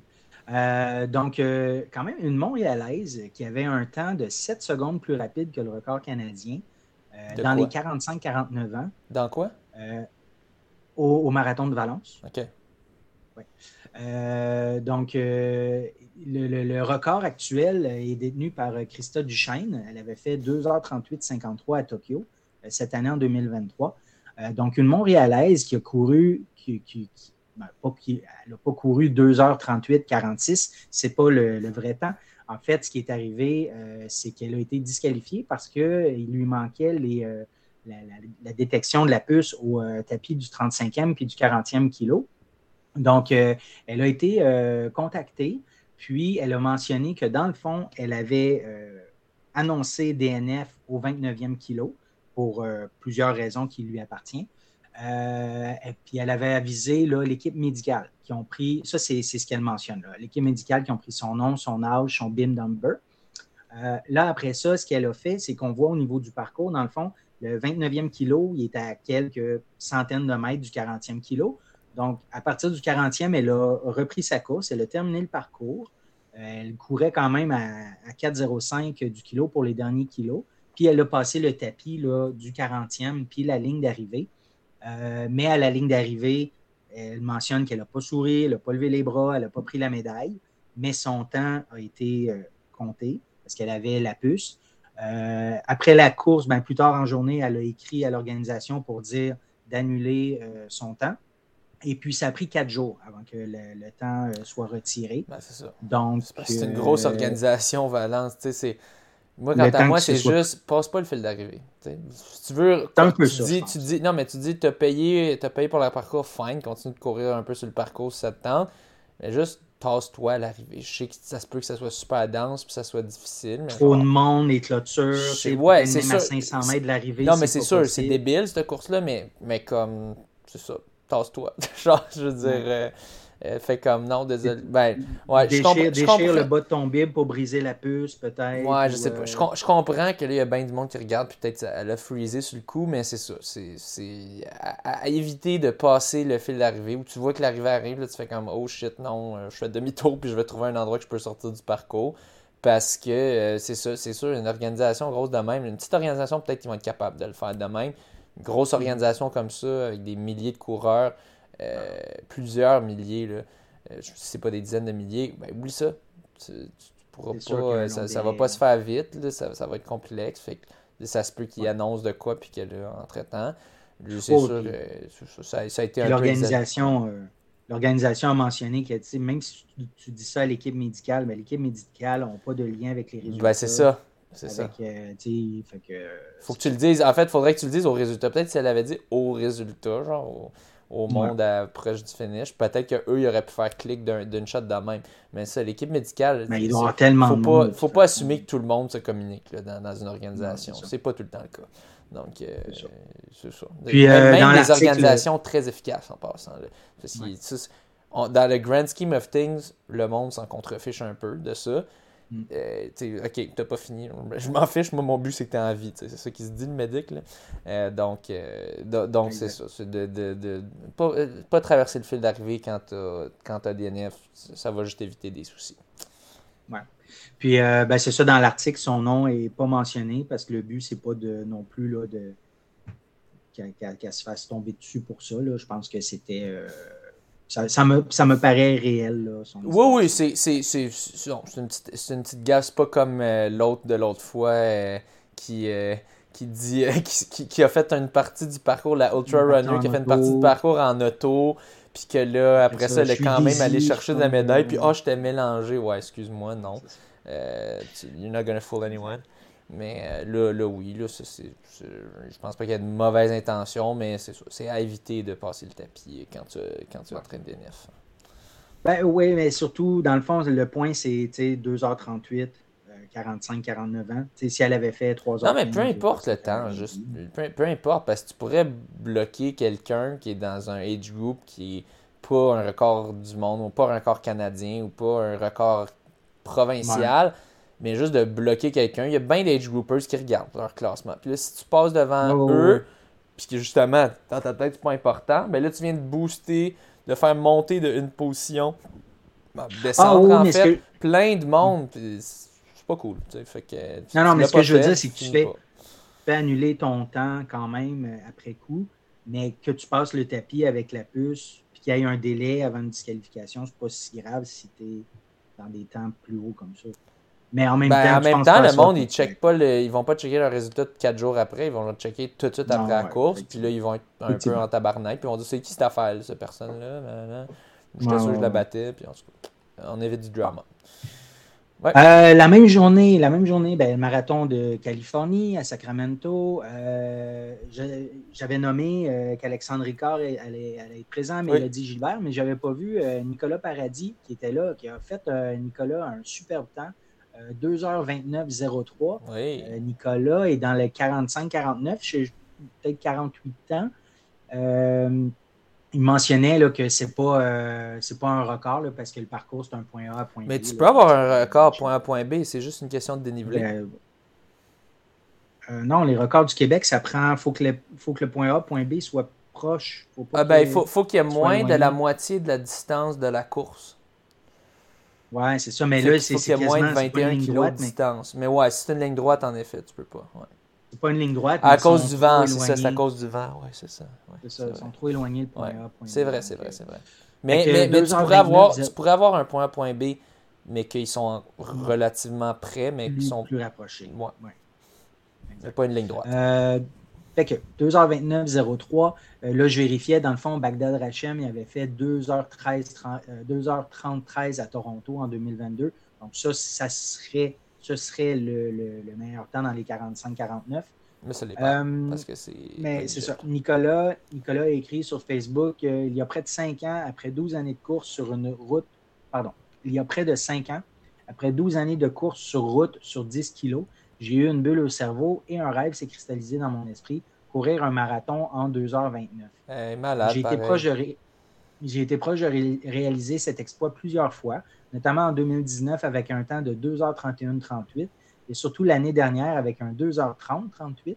Euh, à l'aube de la cinquantaine, chaque année qui passe, ajouter un poids qui me distançait de mon objectif. il y a presque 50 ans, Oui, je pense qu'il y a 48-49. Euh, avec quelques ajustements réalisés dans mon entraînement cet été et ayant accompli mon meilleur temps sur 10 kilos en 31-54, euh, je pressentais que cette, cette, tentative pouvait être la bonne. Dimanche dernier, j'y suis enfin parvenu, non sans souffrance, en réalisant un temps de 2h29.03.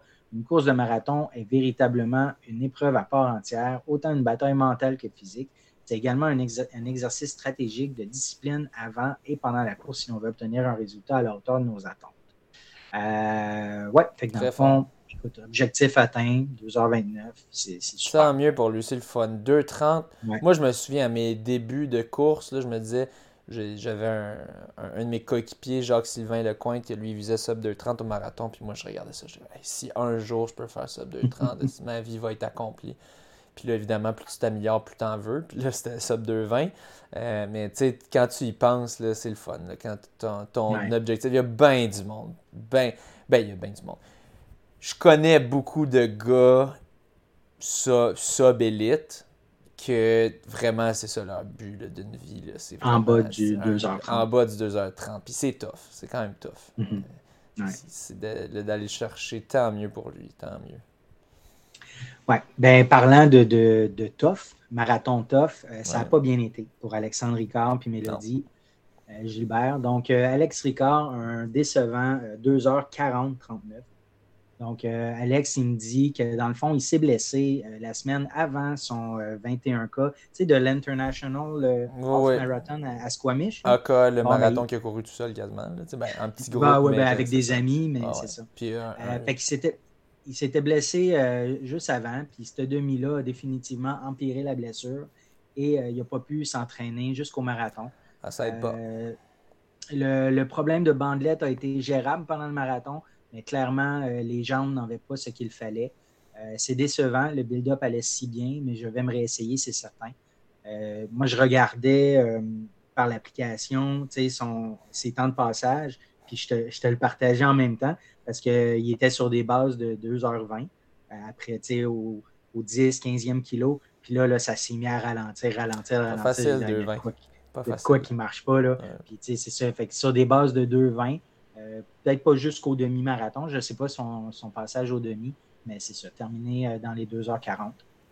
mais encore une fois, quand tu quand tu t'es pas entraîné, tu payes au marathon. Tu le payes très cher. Ouais, exact. Ouais, puis en plus que là, il fallait qu'il gère une blessure, une douleur, donc tu sais, en même temps, tu, tu as les pieds, c'est break un peu. Ben, c'est ça, il pouvait pas s'entraîner. je sais que c'est pas qu'il voulait pas, mais. non, non, il pouvait pas s'entraîner, mais non seulement ça, c'est que pendant le marathon, tu ne peux pas empirer euh, la blessure non plus. Euh, puis Mélodie, euh, dans le fond, elle m'a écrit, elle dit c'était effectivement pas la course espérée. toute sa, préparation, ben, je, je vais parler comme, comme si c'est elle. Donc, toute ma préparation s'est tellement bien passée jusqu'à J-9, je dirais. Mon dernier week-end d'entraînement avant mon taper a été dur mentalement. J'ai commencé à être brûlé, mais j'étais tellement content du travail réalisé. J'étais sûr que j'étais capable de faire un 2h45. Le taper s'est mal passé. Je me suis senti lourd et fatigué toute la semaine et j'espérais juste avoir le rebound d'énergie pour le jour de la course. Pas de blessure précise, mais beaucoup de tension au fessier, au ischio qui me stressait un peu.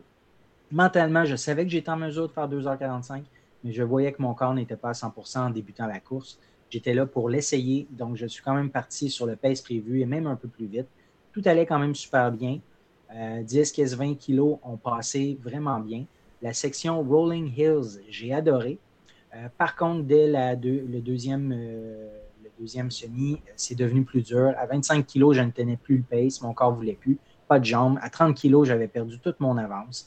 J'essayais juste de maintenir une vitesse pas trop pire pour faire un PB incapable, je ralentis sans cesse, mes ischios tirent toujours de plus en plus, ça se transfère ensuite à ma hanche. Pas une douleur qui t'empêcherait de continuer sur une bonne course qui manque que 5-8 kilos, mais trop présente à seulement 30 kilos, alors qu'il restait une douzaine de kilos à faire. À 35 kilos, le PB n'était plus envisageable, alors j'ai décidé d'arrêter cela. Euh, ça ne valait pas la peine de créer une blessure pour une performance très en deçà de ce que je voulais. Euh, je m'arrête, mais on m'a dit qu'il n'y a pas vraiment d'auto qui peut venir me chercher. Je tente de reprendre. Les hanches sont tellement raides à ce moment. Je fais du course-marche jusqu'à l'arrivée. Trop déçu et fâché de la situation, je passe à côté de l'arche. Je ne veux pas de médaille ni traverser l'arrivée. C'est donc un DNF de 42 kilos. Euh, avec le recul, c'est dur de donner une raison précise. Mauvaise journée, fatigue accumulée, longue saison, taper trop court, trop, trop brûlé, euh, trop brûlé d'énergie en au premier demi. Euh, bref, un peu de tout ça. Euh, par contre, une fois la poussière et quelques larmes tombées, je suis en paix. Ce bloc est un prétexte pour travailler ma vitesse et me repousser. J'ai fait mon plus gros mois à vie. Je suis sûr que ça va me servir pour mes prochaines courses entre elles. Je prends un petit off-season, pas blessé, mais prudent de me débarrasser de toutes les petites douleurs, prête à reprendre en janvier. Donc, puis ce qu'on comprend, c'est que ça va être des, des, courses de trail. Très hâte de voir la suite pour Mélodie. Puis, euh, ouais, dans le fond, un ensemble de tout ça, hein, pas la journée, euh, taper qui a été difficile. Max en parlait, hein, que des fois, là, son taper a quand même bien été. Il l'a entrepris différemment, mais habituellement, c'était difficile pour lui aussi. Il sentait qu'il n'y avait pas les jambes. Il trouvait que c'était difficile de courir du pace 42 les, journées avant son marathon. Fait que, euh, ouais, c'est ça. Fait que c'est ça pour le marathon, le, le, le CIM, le marathon de Californie. Un article que j'ai vu passer, parce que là, en fin de semaine, qui vient tout juste de passer, c'était les 24 heures de Tremblant. Et puis, euh, il y a eu un article de la presse sur un jeune euh, qui s'appelle Jérémy Savoie, 20 euh, ans, un, joueur de hockey quand même pas pire niveau, mais là, il a, en tout cas, il doit jouer encore, mais comme il a, lâché ce, niveau-là. Là, il s'est mis à la course au printemps. Et puis, et puis, ah non, là, je ne peux pas ouvrir l'article. Ben oui, j'ai trop consulté d'articles de la presse, fait que là, il veut pas que je l'ouvre. Fait, que là, ouvre-le dans un onglet privé. Tu fais CTRL SHIFT N, puis là, tu copies-colles, puis ça va fonctionner. Vas-y. Ouais, mais j'ai ça, il me semble que j'ai déjà essayé ça, puis je pense que le site, il load pas. Non, vas-y, fais-le, fais-le, fais-le, je te dis. Non, c'est ça, il se passe rien. Il load pas. Essaie-le donc, toi. OK, je vais aller. Euh, euh, parce que ce qui est intéressant, en fait, dans l'article, ce qui est intéressant, c'est ça. Il a commencé à courir au printemps. Euh, mais tout de suite et assez rapidement, il est venu à faire des longues distances. Euh, il a fait plusieurs euh, marathons, plusieurs ultras, juste cette année. Là, naturellement, ça ne parle pas de blessures et de bobos, mais ça ne donne pas beaucoup de temps au corps de s'adapter. Mais bref, aux 24 heures de tremblant, il visait faire un 165 kg en 24 heures. il a réussi. Dans le fond, il a fait 33 boucles. C'est des boucles de 5 kg. il a terminé premier au classement euh, de, au classement total en nombre de kilomètres. Son équipe a dominé parce qu'en fait, c'est son équipe, il y avait les cinq premières positions. Donc, euh, c'est ça. En même temps, ce n'est pas une compétition contre d'autres. Je pense que le but, c'est juste de faire l'activité pendant 24 heures. Mais ça reste quand même impressionnant. Là. pour ce jeune-là qui a commencé à courir cette année. Je pense qu'il y a 20 ans. ça le dit dans, dans l'article. Donc, ouais, c'est ça pour cette petite histoire de 24 heures de Tremblant. En même temps, des belles histoires aux 24 heures de Tremblant, il doit en avoir une, panoplie. Hein. C'est très, un très beau événement. Il, il accumule énormément d'argent. Je pense que j'ai Un très bel événement. très bel événement. 6 millions 600 000 quelques. oui, il y a 20 ans. Il y a 20 ans. 20 ans. Fait que, fait que c'est ça, des, des histoires comme celle-là, ça c'est impressionnant en course, mais des belles histoires, il y en a une tonne, euh, c'est certain. Donc, euh, moi, c'est celle-là que, que, je mentionne. Euh, T'as-tu ouvert le site web? Oui. Ben, juste euh, mentionne une coupe de courses qu'il a fait. Là. Il y a une petite liste là, de 7-8 courses. Là. 11 euh, mai, première course de 10 km. 4 juin, premier demi-marathon. 8 juillet, premier marathon à Magog. 12 et 19 août, deuxième et troisième marathon. 27 août, premier ultra-marathon, 70 km à Laval. 2 septembre, quatrième marathon il est craqué le bonhomme, Tamarouette. 9 septembre, Ultra Trail Aricana, 65 kg. 10 septembre, 5e marathon, 12 heures après Aricana. 8 octobre, Bromont Ultra, 80 kg. Et c'est bol. Ça, c'est ce qu'on appelle euh, être intense. là, 165 en 24 heures. Dans l'article, il dit qu'il n'aime pas courir. Mais Dans l'article, il dit qu'il n'aime pas courir. Il n'aime pas courir, mais bon, pourquoi il le fait, je ne sais pas mais forcément, il y a une, une capacité incroyable d'endurance, là, puis de, le, le, corps, son corps, il s'adapte là, en six mois, là, je veux dire. Puis il a répété, mois après mois, il a augmenté comme ça. Fait c'est pas comme s'il euh, il avait couru un marathon cet été, puis là, 165. Non, à toutes les deux, trois semaines, quatre semaines, il fait quelque chose d'assez euh, assez brutal pour le corps d'habitude, en tout cas en course à pied. Il a été inspiré par David Goggins, pour ceux qui, euh, ah. qui connaissent. Lui, il est très suivi. Oh, il est très suivi. Euh, c'est un ancien Navy SEAL. Puis euh, c'est drôle parce que c'est un coureur d'ultra, mais qui est quand même très baraqué. donc c'est un peu son trademark. Là. sa marque de ben, À suivre, hein, en espérant que ce ne soit pas juste un, feu de paille et puis que. En tout cas, mais s'il n'aime pas courir, dit, je sais pas je, je, pense pas que ça va durer bien longtemps à la quantité de courses qu'il fait s'il n'aime pas ça, mais bon, peut-être c'est ben, En tout cas, il en, fait, il en, fait, beaucoup pour quelqu'un qui n'aime pas ça. Ouais. Je sais pas de quoi il a l'air son entraînement aussi. Là. Ouais. Euh, il y a euh, Ariane, euh, la coureuse sauvage. je connais pas son nom de famille, mais sa page web, sa page Facebook, pardon, c'est Coureuse sauvage. Donc, Ariane a fait sur tapis euh, en fin de semaine l'équivalent de deux euh, Everesting. C'est un record, semblerait. Euh, donc, l'équivalent de 17 696 mètres de D, sur le tapis. Je ne sais pas, le, tapis avait une pente de combien? 12% 15 En même temps, pas tous les tapis qui peuvent aller à 15 ou en tout cas. Mais ça a donné 120 kilos en, 32 heures, en 32 heures. Donc, 32 heures sur tapis, 120 kg, 17 696 de D+. Euh, elle a fait ça au profit de la fondation sur la pointe des pieds. Euh, allez, voir sa page euh, Facebook si vous voulez faire un, don.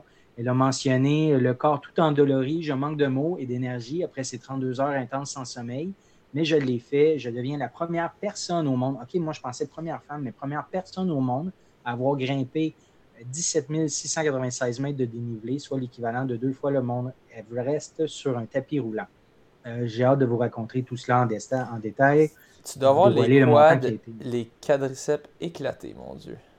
C'est fou parce que j'en ai parlé à, l'autre émission parce que tout juste avant mon demi de Philadelphie, j'ai marché une heure sur le tapis avec une pente à 12 degrés et avec euh, à 4,5 km/h. Je pense dans l'ensemble, ça doit donner ça, là, son 120 kg en 32 heures, ça doit donner ça à peu près là, 4, entre 4 et 5 km/h. Puis je me suis fait euh, une inflammation de la bourse. Finalement, je suis allé voir Mélodie après le, mon demi Philadelphie. Puis c'est une inflammation de la bourse que je me suis fait. Puis j'ai eu ça pendant 3-4 semaines. Là. je l'ai senti une heure de tapis. Elle vient d'en faire 32. Euh, c'est Ariane Martel-Bouchard en passant. Martel-Bouchard, OK. Donc, euh, c'est ça, mais tu sais, j'imagine qu'elle a fait ce qu'il fallait dans les dernières années pour en venir à être capable de faire quelque chose comme ça. Mais quoi qu'elle doit avoir les jambes, c'est sûr qu'elle va avoir les jambes très défoncé, ben, en, espérant que ça ne fasse pas trop de, blessures là, ou des grosses inflammations. Oui. Euh, Nolan Surgeon euh, décide de rester au Québec et choisit l'Université de Sherbrooke. Euh, J'aime ça, c'est comme des potins maintenant, tu sais, de genre, où est-ce qu'ils sont? Ah, mais c'est des belles annonces. C'est le fun, c'est intéressant. Ouais, mais c'est le fun, c'est le fun qui reste au Québec. Tu sais. Ben oui. On aime ça les voir, tu sais, c'est sûr. On, voit aussi Perry McKinnon, mais mm-hmm. on, l'entend, mais on, le lit, mais c'est le fun de le voir aussi. Ouais. Euh, donc, oh, euh, fait que publication du Vert et Or de l'Université de Sherbrooke. Donc, bienvenue dans la famille Nolan. L'annonce de recrutement Nolan Surgeon des Vulcains, de, des Vulcains du Cégep de Victo euh, qui, son entraîneur, c'était Danny Racine. Danny Racine, pardon, euh, n'a pas passé inaperçu hier au sein de notre équipe d'athlétisme et de cross-country. Il nous a donné droit à une vague d'amour de son futur groupe d'entraînement et de compétition. Il y a ça aussi, hein, c'est comme équipe de voir un coureur comme ça. Sherbrooke, Sherbrooke s'en vient de plus en plus fort. C'est peut-être la résurgence, qui sait. À suivre. Euh, une autre annonce, là, mais ça, on, on est. Ben, c'est pas nous qui est en retard, ça donne comme ça à cause de l'épisode. Mais pour les Racines d'Or, euh, c'est reparti pour une troisième année euh, consécutive. Là, euh, on peut remplir le formulaire pour les mises en candidature des Racines d'Or.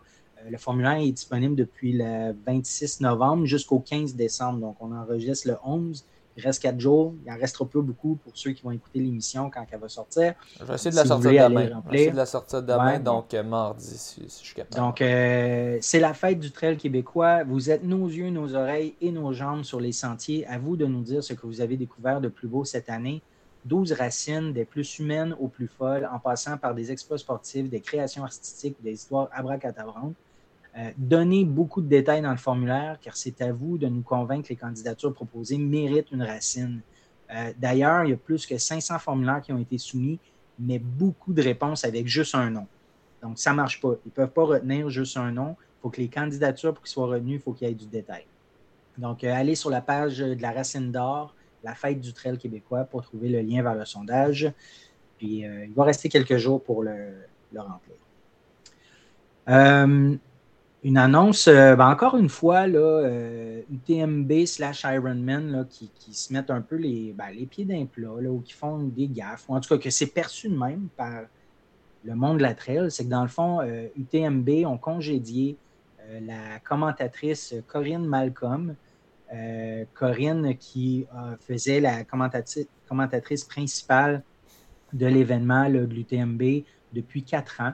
Euh, Corinne est une ultra, euh, une, coureuse d'ultra américaine. Donc, euh, elle a mentionné là, sur un post Instagram qu'elle a été congédiée parce que, bon, après, après quatre ans, puis elle ne sera pas, naturellement, elle sera pas de l'édition 2024. Donc, elle a été congédiée parce qu'elle parlait trop, too outspoken. Donc, puis ils ont raison d'une certaine façon parce que le monde sait où elle se situe dans le sens que oui, elle parle beaucoup, elle donne son opinion. Puis, euh, mais c'est ça. Il semble qu'elle l'a fait pas au bon endroit. Puis on ne sait pas exactement qu'est-ce qu'elle a dit. Mais elle a ça, C'est ça, je suis euh, curieux de savoir exactement Elle a parlé contre Iron Man. Elle a parlé contre Iron Man, le groupe Iron Man, ça c'est certain. Euh, puis elle l'a probablement fait au micro là, de la course en 2023. mais c'est ça. Ça veut dire que elle a, critiqué. Ben, en fait, c'est ça, c'est indiqué. Là, elle a critiqué Iron Man. Euh, qui, est devenu un groupe là, minoritaire de l'UTMB en 2021. Ben, minoritaire à 49% c'est un minoritaire, mais c'est pas un 5 là, comme on dit souvent. C'est un 49% On s'entend que tu as quand même un très bon poids dans la balance des décisions. Euh, ça, c'est si l'autre personne a 51% tu ne sais pas s'il y en a d'autres qui ont. Euh, je ne sais pas c'est quoi exactement qui a quoi. Mm-hmm. Euh, ben, mais, ça, doit être ça. Si Ironman ont 49, l'autre groupe ont dû garder 51 pour avoir la, majorité. Ouais, mais tu sais, parmi eux, il y a différentes personnes. Je suis sûr c'est pas juste. Ah, c'est pas juste les, les, membres de la famille. Ouais, sais, je sais pas. Je, je, connais pas la structure exactement, mais il faut toujours prendre ça en considération. Même si l'autre, techniquement, il n'y a pas le mot final, techniquement, s'il y a de la dissension dans ton équipe, ben, techniquement, l'autre a beaucoup d'influence. Euh, fait que, fait que ça, ça a fait énormément euh, jaser euh, dans le monde de la trail. et dans le fond, c'est une autre preuve là, que c'est ça, qu'Ironman, slash UTMB, là, ils font des, des faux pas. En tout cas, que c'est perçu comme étant des faux pas. deux commentaires intéressants qui étaient dans l'article. Là, c'est en anglais, je vais essayer de les résumer live. Là. Mais Kylian Jarnett qui dit c'est très triste, puis c'est euh, wrong, c'est un, un, échec, c'est mauvais. C'est pas correct. C'est pas correct, c'est pas correct.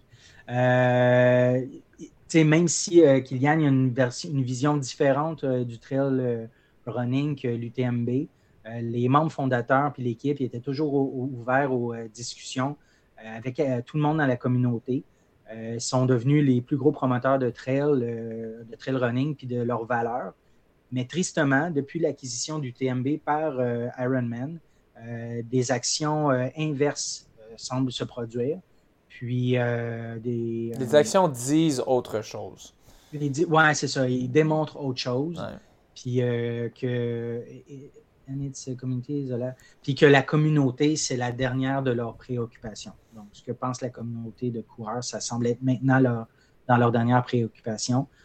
Donc, c'est ça. Puis Luke Nelson, ben, lui a été un de ceux à dire, ben, avec ce qui est arrivé avec la course de euh, Gary Robbins qui a été annulé. Ben, en fait, qui a été annulé, puis après ça, une nouvelle course euh, de UTMB.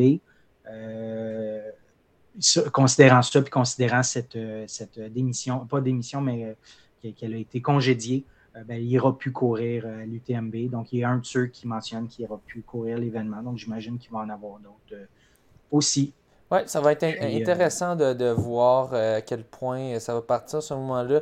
C'est sûr, je, je, je, le disais dans les épisodes précédents, j'avais de la misère à me positionner un peu contre UTMB. Chez son, ça devient des big shots, ça devient, ça, fait, ça devient un peu plus corporate, il y a des sponsorships, tout ça. Euh, est-ce que c'est nécessairement mauvais? Non. Par contre, quand j'ai appris que Ironman euh, détenait 49% d'eux, je, les aimais un petit peu moins. Euh, Ironman, je les aime pas. c'est un, un Ironman, pour de vrai, oui, je comprends, c'est la base du capitalisme, c'est tu vas essayer de charger le plus cher que tu peux pour maximiser tes profits euh, aux, gens. Ton, but, c'est de, maximiser tes profits. Correct. Mais ça n'a juste tellement pas de sens que les gens sont prêts à payer. Arrêtez de les encourager, Ironman. Arrêtez, faites. Encouragez d'autres compagnies qui vont le faire à un prix plus décent. C'est absurde les prix que Ironman charge au monde puis que le monde paye avec joie, le sourire sur les lèvres. Euh, ça me dégoûte, ça. Ça, c'est pas si pire. Regarde, c'est le monde qui décide de flober leur cash comme ils veulent qu'ils le fassent. Moi, le problème, c'est quand tu saccages une course. Ils ont saccagé pendant des années le marathon de Montréal. Ironman, c'était competitor. Competitor, c'était rock'n'roll. Rock'n'roll, euh, c'était de la merde. Euh, donc, c'est eux qui faisaient le marathon de Montréal jusqu'à temps que, que, que Beneva, ce soit maintenant ben, le marathon Beneva. je pense que c'est le groupe des, la famille des cyclistes, j'ai oublié le nom. Euh, L'évêque, je pense que c'est l'évêque, un nom de famille. Ah, peut-être je me trompe. Il me semble que non, mais je sais pas. peut-être que euh, puis, euh, ouais, fait que, tu sais, au final, ils l'ont perdu. au final, le capitalisme a un petit peu marché dans le sens que tu as offert tellement un service de merde que, que le, monde s'est choqué, puis tu t'es fait enlever ça des, mains par la ville. Mm. Mais mais euh, je, ben, en fait, est-ce que c'était du capitalisme? Les gens continuaient à payer quand même pour ça. Je veux dire, c'était le gros marathon. Il a fallu ah. une intervention en fait de la ville pour qu'ils leur enlèvent des mains puis qu'ils disent on va trouver mhm. quelqu'un d'autre qui est plus compétent parce que c'était n'importe quoi le service. C'était tout, tout, à fait désorganisé. Tu as quelqu'un qui est mort en grande partie à cause de ça parce qu'il mhm. n'y avait pas de défibrillateur puis les gens n'étaient pas capables de communiquer pour avoir le défibrillateur parce que les communications étaient déficientes pour la sécurité. Ça, c'est juste le tip of the iceberg, le service de marde d'attendre des heures pour ton, tes sacs, de, de, recevoir ton sac que tu as déposé. Donc, euh, le départ du marathon qui a été retardé d'une heure. Ah, c'est ça. Parce que justement, la sécurité n'avait pas été. Ah, c'est C'est le groupe euh, Arsenault.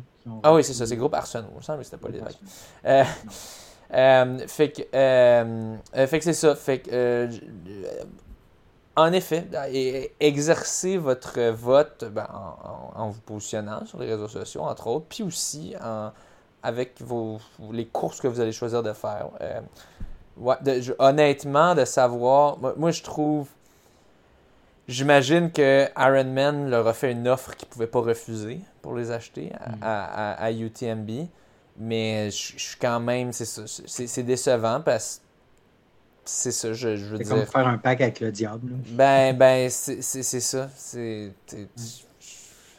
Ouais, je comprends, tu, veux grandir, tu veux partager ça, mais ça grandit en soi le trail. Oui, ça aide de le rendre plus, euh, d'avoir des beaux vidéos, d'avoir un gros événement, un Super Bowl du trail avec l'UTMB, tout ça. Ça aide, oui. Euh, mais gardez ça, gardez ça. Euh, c'est ça. Gardez, faites pas, enlevez, pas toutes les valeurs parce que le monde, ça se parle. Dans le monde du trail, c'est encore un, petit monde. Puis mm. si vous vous mettez du monde à dos, c'est sûr qu'ils vont. vous, allez, vous allez perdre des inscriptions. Euh, puis c'est ça. Hein, vous, vous allez perdre au final.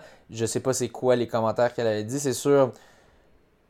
Euh, j'avoue, tu sais, mettons, t'es, quand, si t'es pendant que t'es commentateur, tu lâches des calls sur Ironman à une course, euh, j'avoue, tu sais, ça reste une hypothèse parce que c'est ça. On ouais, c'est ça. je sais pas. On sait pas. à ce moment-là que ben, c'est ça. Je sais même pas si c'est ça. Il faudrait voir c'est quoi, qu'est-ce qui a été dit. Euh, je sais pas. Qu'est-ce qui a été dit, puis quand. Euh, surtout le quand. Là. Ouais, mais euh, c'est sûr, c'est sûr, c'est quand même, ça fait le sourciller quand, quand tu, tu, renvoies quelqu'un pour des commentaires, disons que tu n'es pas d'accord avec. C'est comme politique, si on veut, un petit peu. Euh, donc, euh, ouais, mais, c'est clairement pas à cause d'un manque de compétences ou euh, c'est vraiment juste parce qu'elle a trop parlé. Ben, c'est qu'eux, ils vont dire c'est dans la compétence parce qu'ils vont dire c'est pas ta job en tant que, commentatrice. Ta job, c'est de parler des coureurs, c'est de, de ça, pas de faire de rajouter tes petits commentaires. Si ça a été fait pendant l'événement. C'est pour ça que si ça a été fait en dehors, tu dans Ouais, ça, ça ferait plus sourciller. oui, ça, ça me ferait beaucoup plus sourciller, mettons. oui. Mais c'est sûr que si ça a été fait pendant l'événement, ben fait que c'est ça. Euh, termine avec, euh, ben, comme d'habitude, hein, les petites nouvelles de dopage. As-tu deux fois la même personne cette fois-ci aussi? Oui, encore une fois, je fais exprès, deux fois la même personne. Non, euh, c'est un coureur qui a couru malgré qu'il faisait face à une suspension. Oh, qu'est-ce qui arrive dans ce le, le Kenyan James Karanga qui a été suspendu provision, euh, provi, je cherche le terme là, provision, pro, pro, mon Dieu, provisoirement. Il avait été suspendu provisoirement, mais ça, j'imagine que c'était en attente d'avoir comme la vraie suspension officielle. Donc, il a couru pendant qu'il était provisoirement suspendu. Euh, il, avait été, euh, il, avait, il été détecté avec la substance, la norandrostérone, un peu plus tôt dans le mois. Il est allé courir sa course pareil. Il l'a remporté pareil. Il, euh, y avait une bourse. Il a terminé premier. Puis c'est ça. Il va courir une course malgré qu'il y a une suspension provisoire. Mais une suspension provisoire, c'est une suspension. c'est pas une bonne idée. c'est ça. C'était le, coaching marathon en Malaisie. c'était pas un énorme prix. C'était 3 millions de, RP. RP. RPS, je pense, c'était ça? Euh, non, c'était pas des RPS. C'était des. Euh, ouais, c'était en Malaisie, ça, cette affaire-là. Ouais. Euh, ben, tu sais, on voit 3 millions, puis la deuxième position, c'est 2 millions. Fait que, le deuxième, il y a... Mais là, peut-être qu'il va l'avoir, son argent, hein, parce que là, ils l'ont pogné comme très rapidement. Ben, ils ont dit qu'ils donnaient cash, apparemment. Ah, il a peut-être déjà tout flobé. Oh, ben, je veux dire, flobé, ouais, va essayer d'aller le chercher aussi. En attendant, je vais euh, poursuivre avec euh, l'autre, en fait, qui est exactement la même nouvelle. Non, c'est pas vrai. Euh, c'est l'Éthiopienne C'est Kemechu. Là, je vais ouvrir le lien. Un article du Canadian Running Magazine. Donc, la star Tse Gemechu suspendue pour violation, anti-doping violation. Euh, elle avait terminé en deuxième place au marathon de Tokyo euh, en 2023, avec quand même le neuvième temps le plus rapide de l'histoire euh, pour les femmes. Donc, suspendue aussi pour une substance interdite, mais non identifiée. Ah, ça, je ne pourrais pas dire. Unidentified Prohibited Substance. Donc, une substance interdite, mais non identifiée tu sais qu'elle est interdite, mais pas identifiée. En tout cas, c'est un peu drôle. Là. Mais euh, ben, c'est ça. Une, autre suspension pour euh, combien de temps? Combien de temps? Je ne vois pas rapidement c'est combien d'années de, suspension, parce que normalement, on parle en années, naturellement. ouais, c'est ça. T'étais-tu en train de chercher quelque chose de ton côté? Ouais, j'essaie de trouver le, prix. Là, ça dit 3000 RM.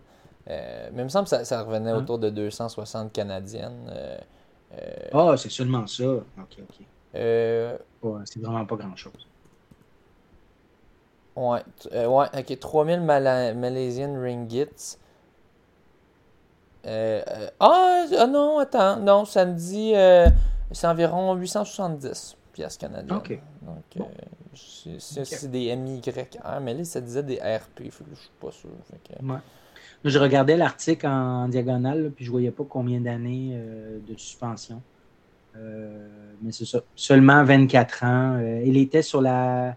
Elle devait ah, faire. Ah, c'est ça, 700 USD, ça dit. Ouais, autour de 700 USD. 700 US, bon, fait que 1000 Canadiens. Ben, un peu moins. 870.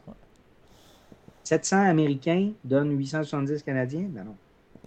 700 Américains donnent 1000 Canadiens. À peu près. 950. Ben, c'est bizarre les calculs, là, en tout cas. Peut-être que ça date un peu, mais moi, moi j'ai regardé 3000 MYR. Euh, je donne ça. bon, Quelqu'un nous donnera un petit cours de, de, des devises euh, dans, en Malaisie. Euh, ouais.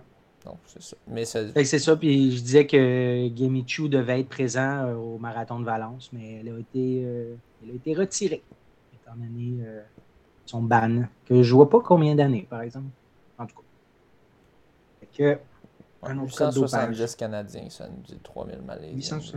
Ouais. je pense que c'est eux qui sont trompés dans leur calcul, euh, euh, Canadian Running Magazine. Euh, ouais. Probablement. Peut-être qu'ils ont fait un, gros un gros arrondissement à 700 US pour choquer. donc, ben, merci. le tour. Ouais, merci de nous avoir écoutés. On était très contents d'avoir Maxime Lopez pour nous parler de sa course. Si vous avez aimé ça, Allez, allez mettre des petits likes, allez mettre des commentaires, euh, le réapplaudir encore, euh, puis le remercier de prendre de son temps, de sa soirée. On, dit toujours, ah oui, ça va pas être long, puis finalement, mhm. je pense qu'on a fait un 35 minutes avec lui je riais de dire Ah oui, on a fait, on avait dit à Pierre-Loup, euh, oui, ça sera pas long. Finalement, on avait fait. J'avais dit Ah ouais, ça sera pas 40 minutes, inquiète-toi pas. Puis on avait fait 39 on avait minutes. Fait 39. Puis là, là, tu dis à Max Ah, 15-20 minutes. ouais, c'est ça. Puis ils sont tellement intéressants. Qu'est-ce que tu veux? Ben oui. Ils sont trop intéressants. C'est à eux d'être moins intéressants, Colin.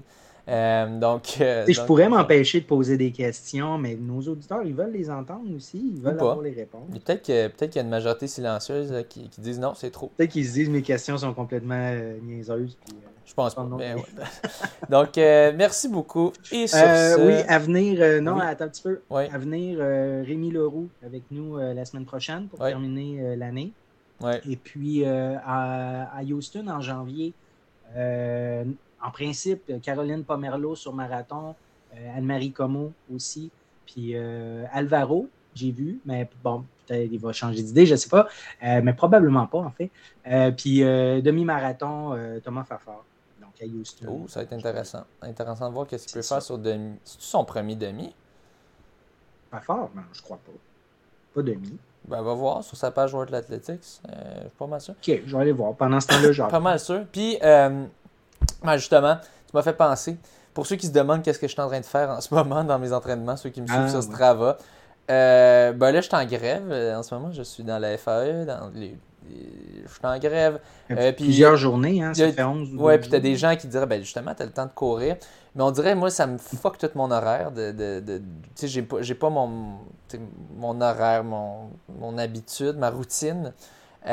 donc, ça, ça me. puis, puis, je suis délégué syndical. Fait que Normalement, c'est pas si pire que ça de délégué syndical, mais en temps de grève, ça fait tous les soirs, j'ai des, euh, des conseils de grève à aller voir. Euh, euh, hmm. j'ai, il faut que c'est moi qui dois quand même gérer. Mon équipe est bonne, ils, se gèrent eux-mêmes aussi, mais il faut quand même, c'est moi qui dois tout gérer ça.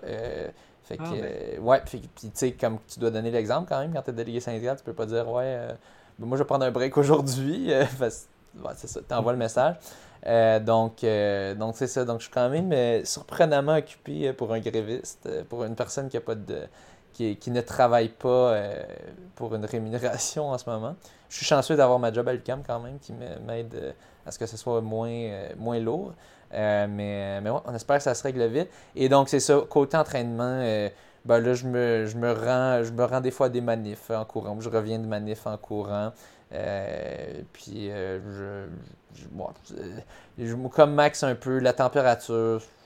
pour de vrai, il est quand même pas si facile pour courir ce mois, ce mois de novembre et décembre qu'on a eu. Euh, beaucoup de neige, beaucoup de slush, tout ça, ça aide, ça aide vraiment pas à la course. On a eu beaucoup de pluie récemment. donc, avec le ciel qui se couche tôt. je, donc, c'est un peu ça. Le, soleil, le soleil qui se couche tôt, hein, je comprends. Tu dis le ciel qui se couche tôt? Tu dis le ciel qui se ouais, couche. Ouais, le ciel, quand il se couche, ça, ça fait squeak. Euh, ça, ça va. Ça irait pas euh, bien. Ça, ouais, non, c'est ça. Il oui, ça paraît aussi hein, que le sommeil n'est pas top. Mais. Euh, raison, euh, Thomas l'a bien vu. Euh, je pense qu'effectivement, il n'y aurait pas. Oui, ça va être ton premier, donc ça va être intéressant de, de voir ça. Mais donc, c'est ça. Ça va bien, mais je prends une pause jusqu'à temps que j'ai comme vraiment envie de me remettre à l'entraînement. Du reste, ça vient pas en ce moment, puis je vais laisser le temps de venir. Là, juste en parlant de performance qu'on voit, déjà, ça me, ça me donne un petit peu envie. mais on dirait comme Maxime, là, c'est une écœur en titre. Je pense, je pense que cet automne, cette fin d'automne puis cet hiver sont quand même particulièrement dégueux. Tu de la slush. Tu euh, il neige, puis là, tu as une neige dure, puis là, tu cours là-dessus, qui est possible. Là, c'est comme slushy en ce moment. C'est pas, euh, pas génial. Euh, donc, c'est ça, faut que tu on a, eu un, on a eu un super mois d'octobre, septembre puis octobre. Ça, ça a été oh, très, pas mauvais. très confortable, mais c'est ça. À partir de novembre, ça a été un peu Ouais, fait que de la neige tôt, tout ça, c'est il y a des gens qui aiment ça, moi j'aime pas ça. Moi je suis un coureur euh, qui n'aime pas tant la neige. Donc, merci beaucoup pour votre écoute, euh, comme d'habitude. Et sur ce, bonne course. Bonne course, merci.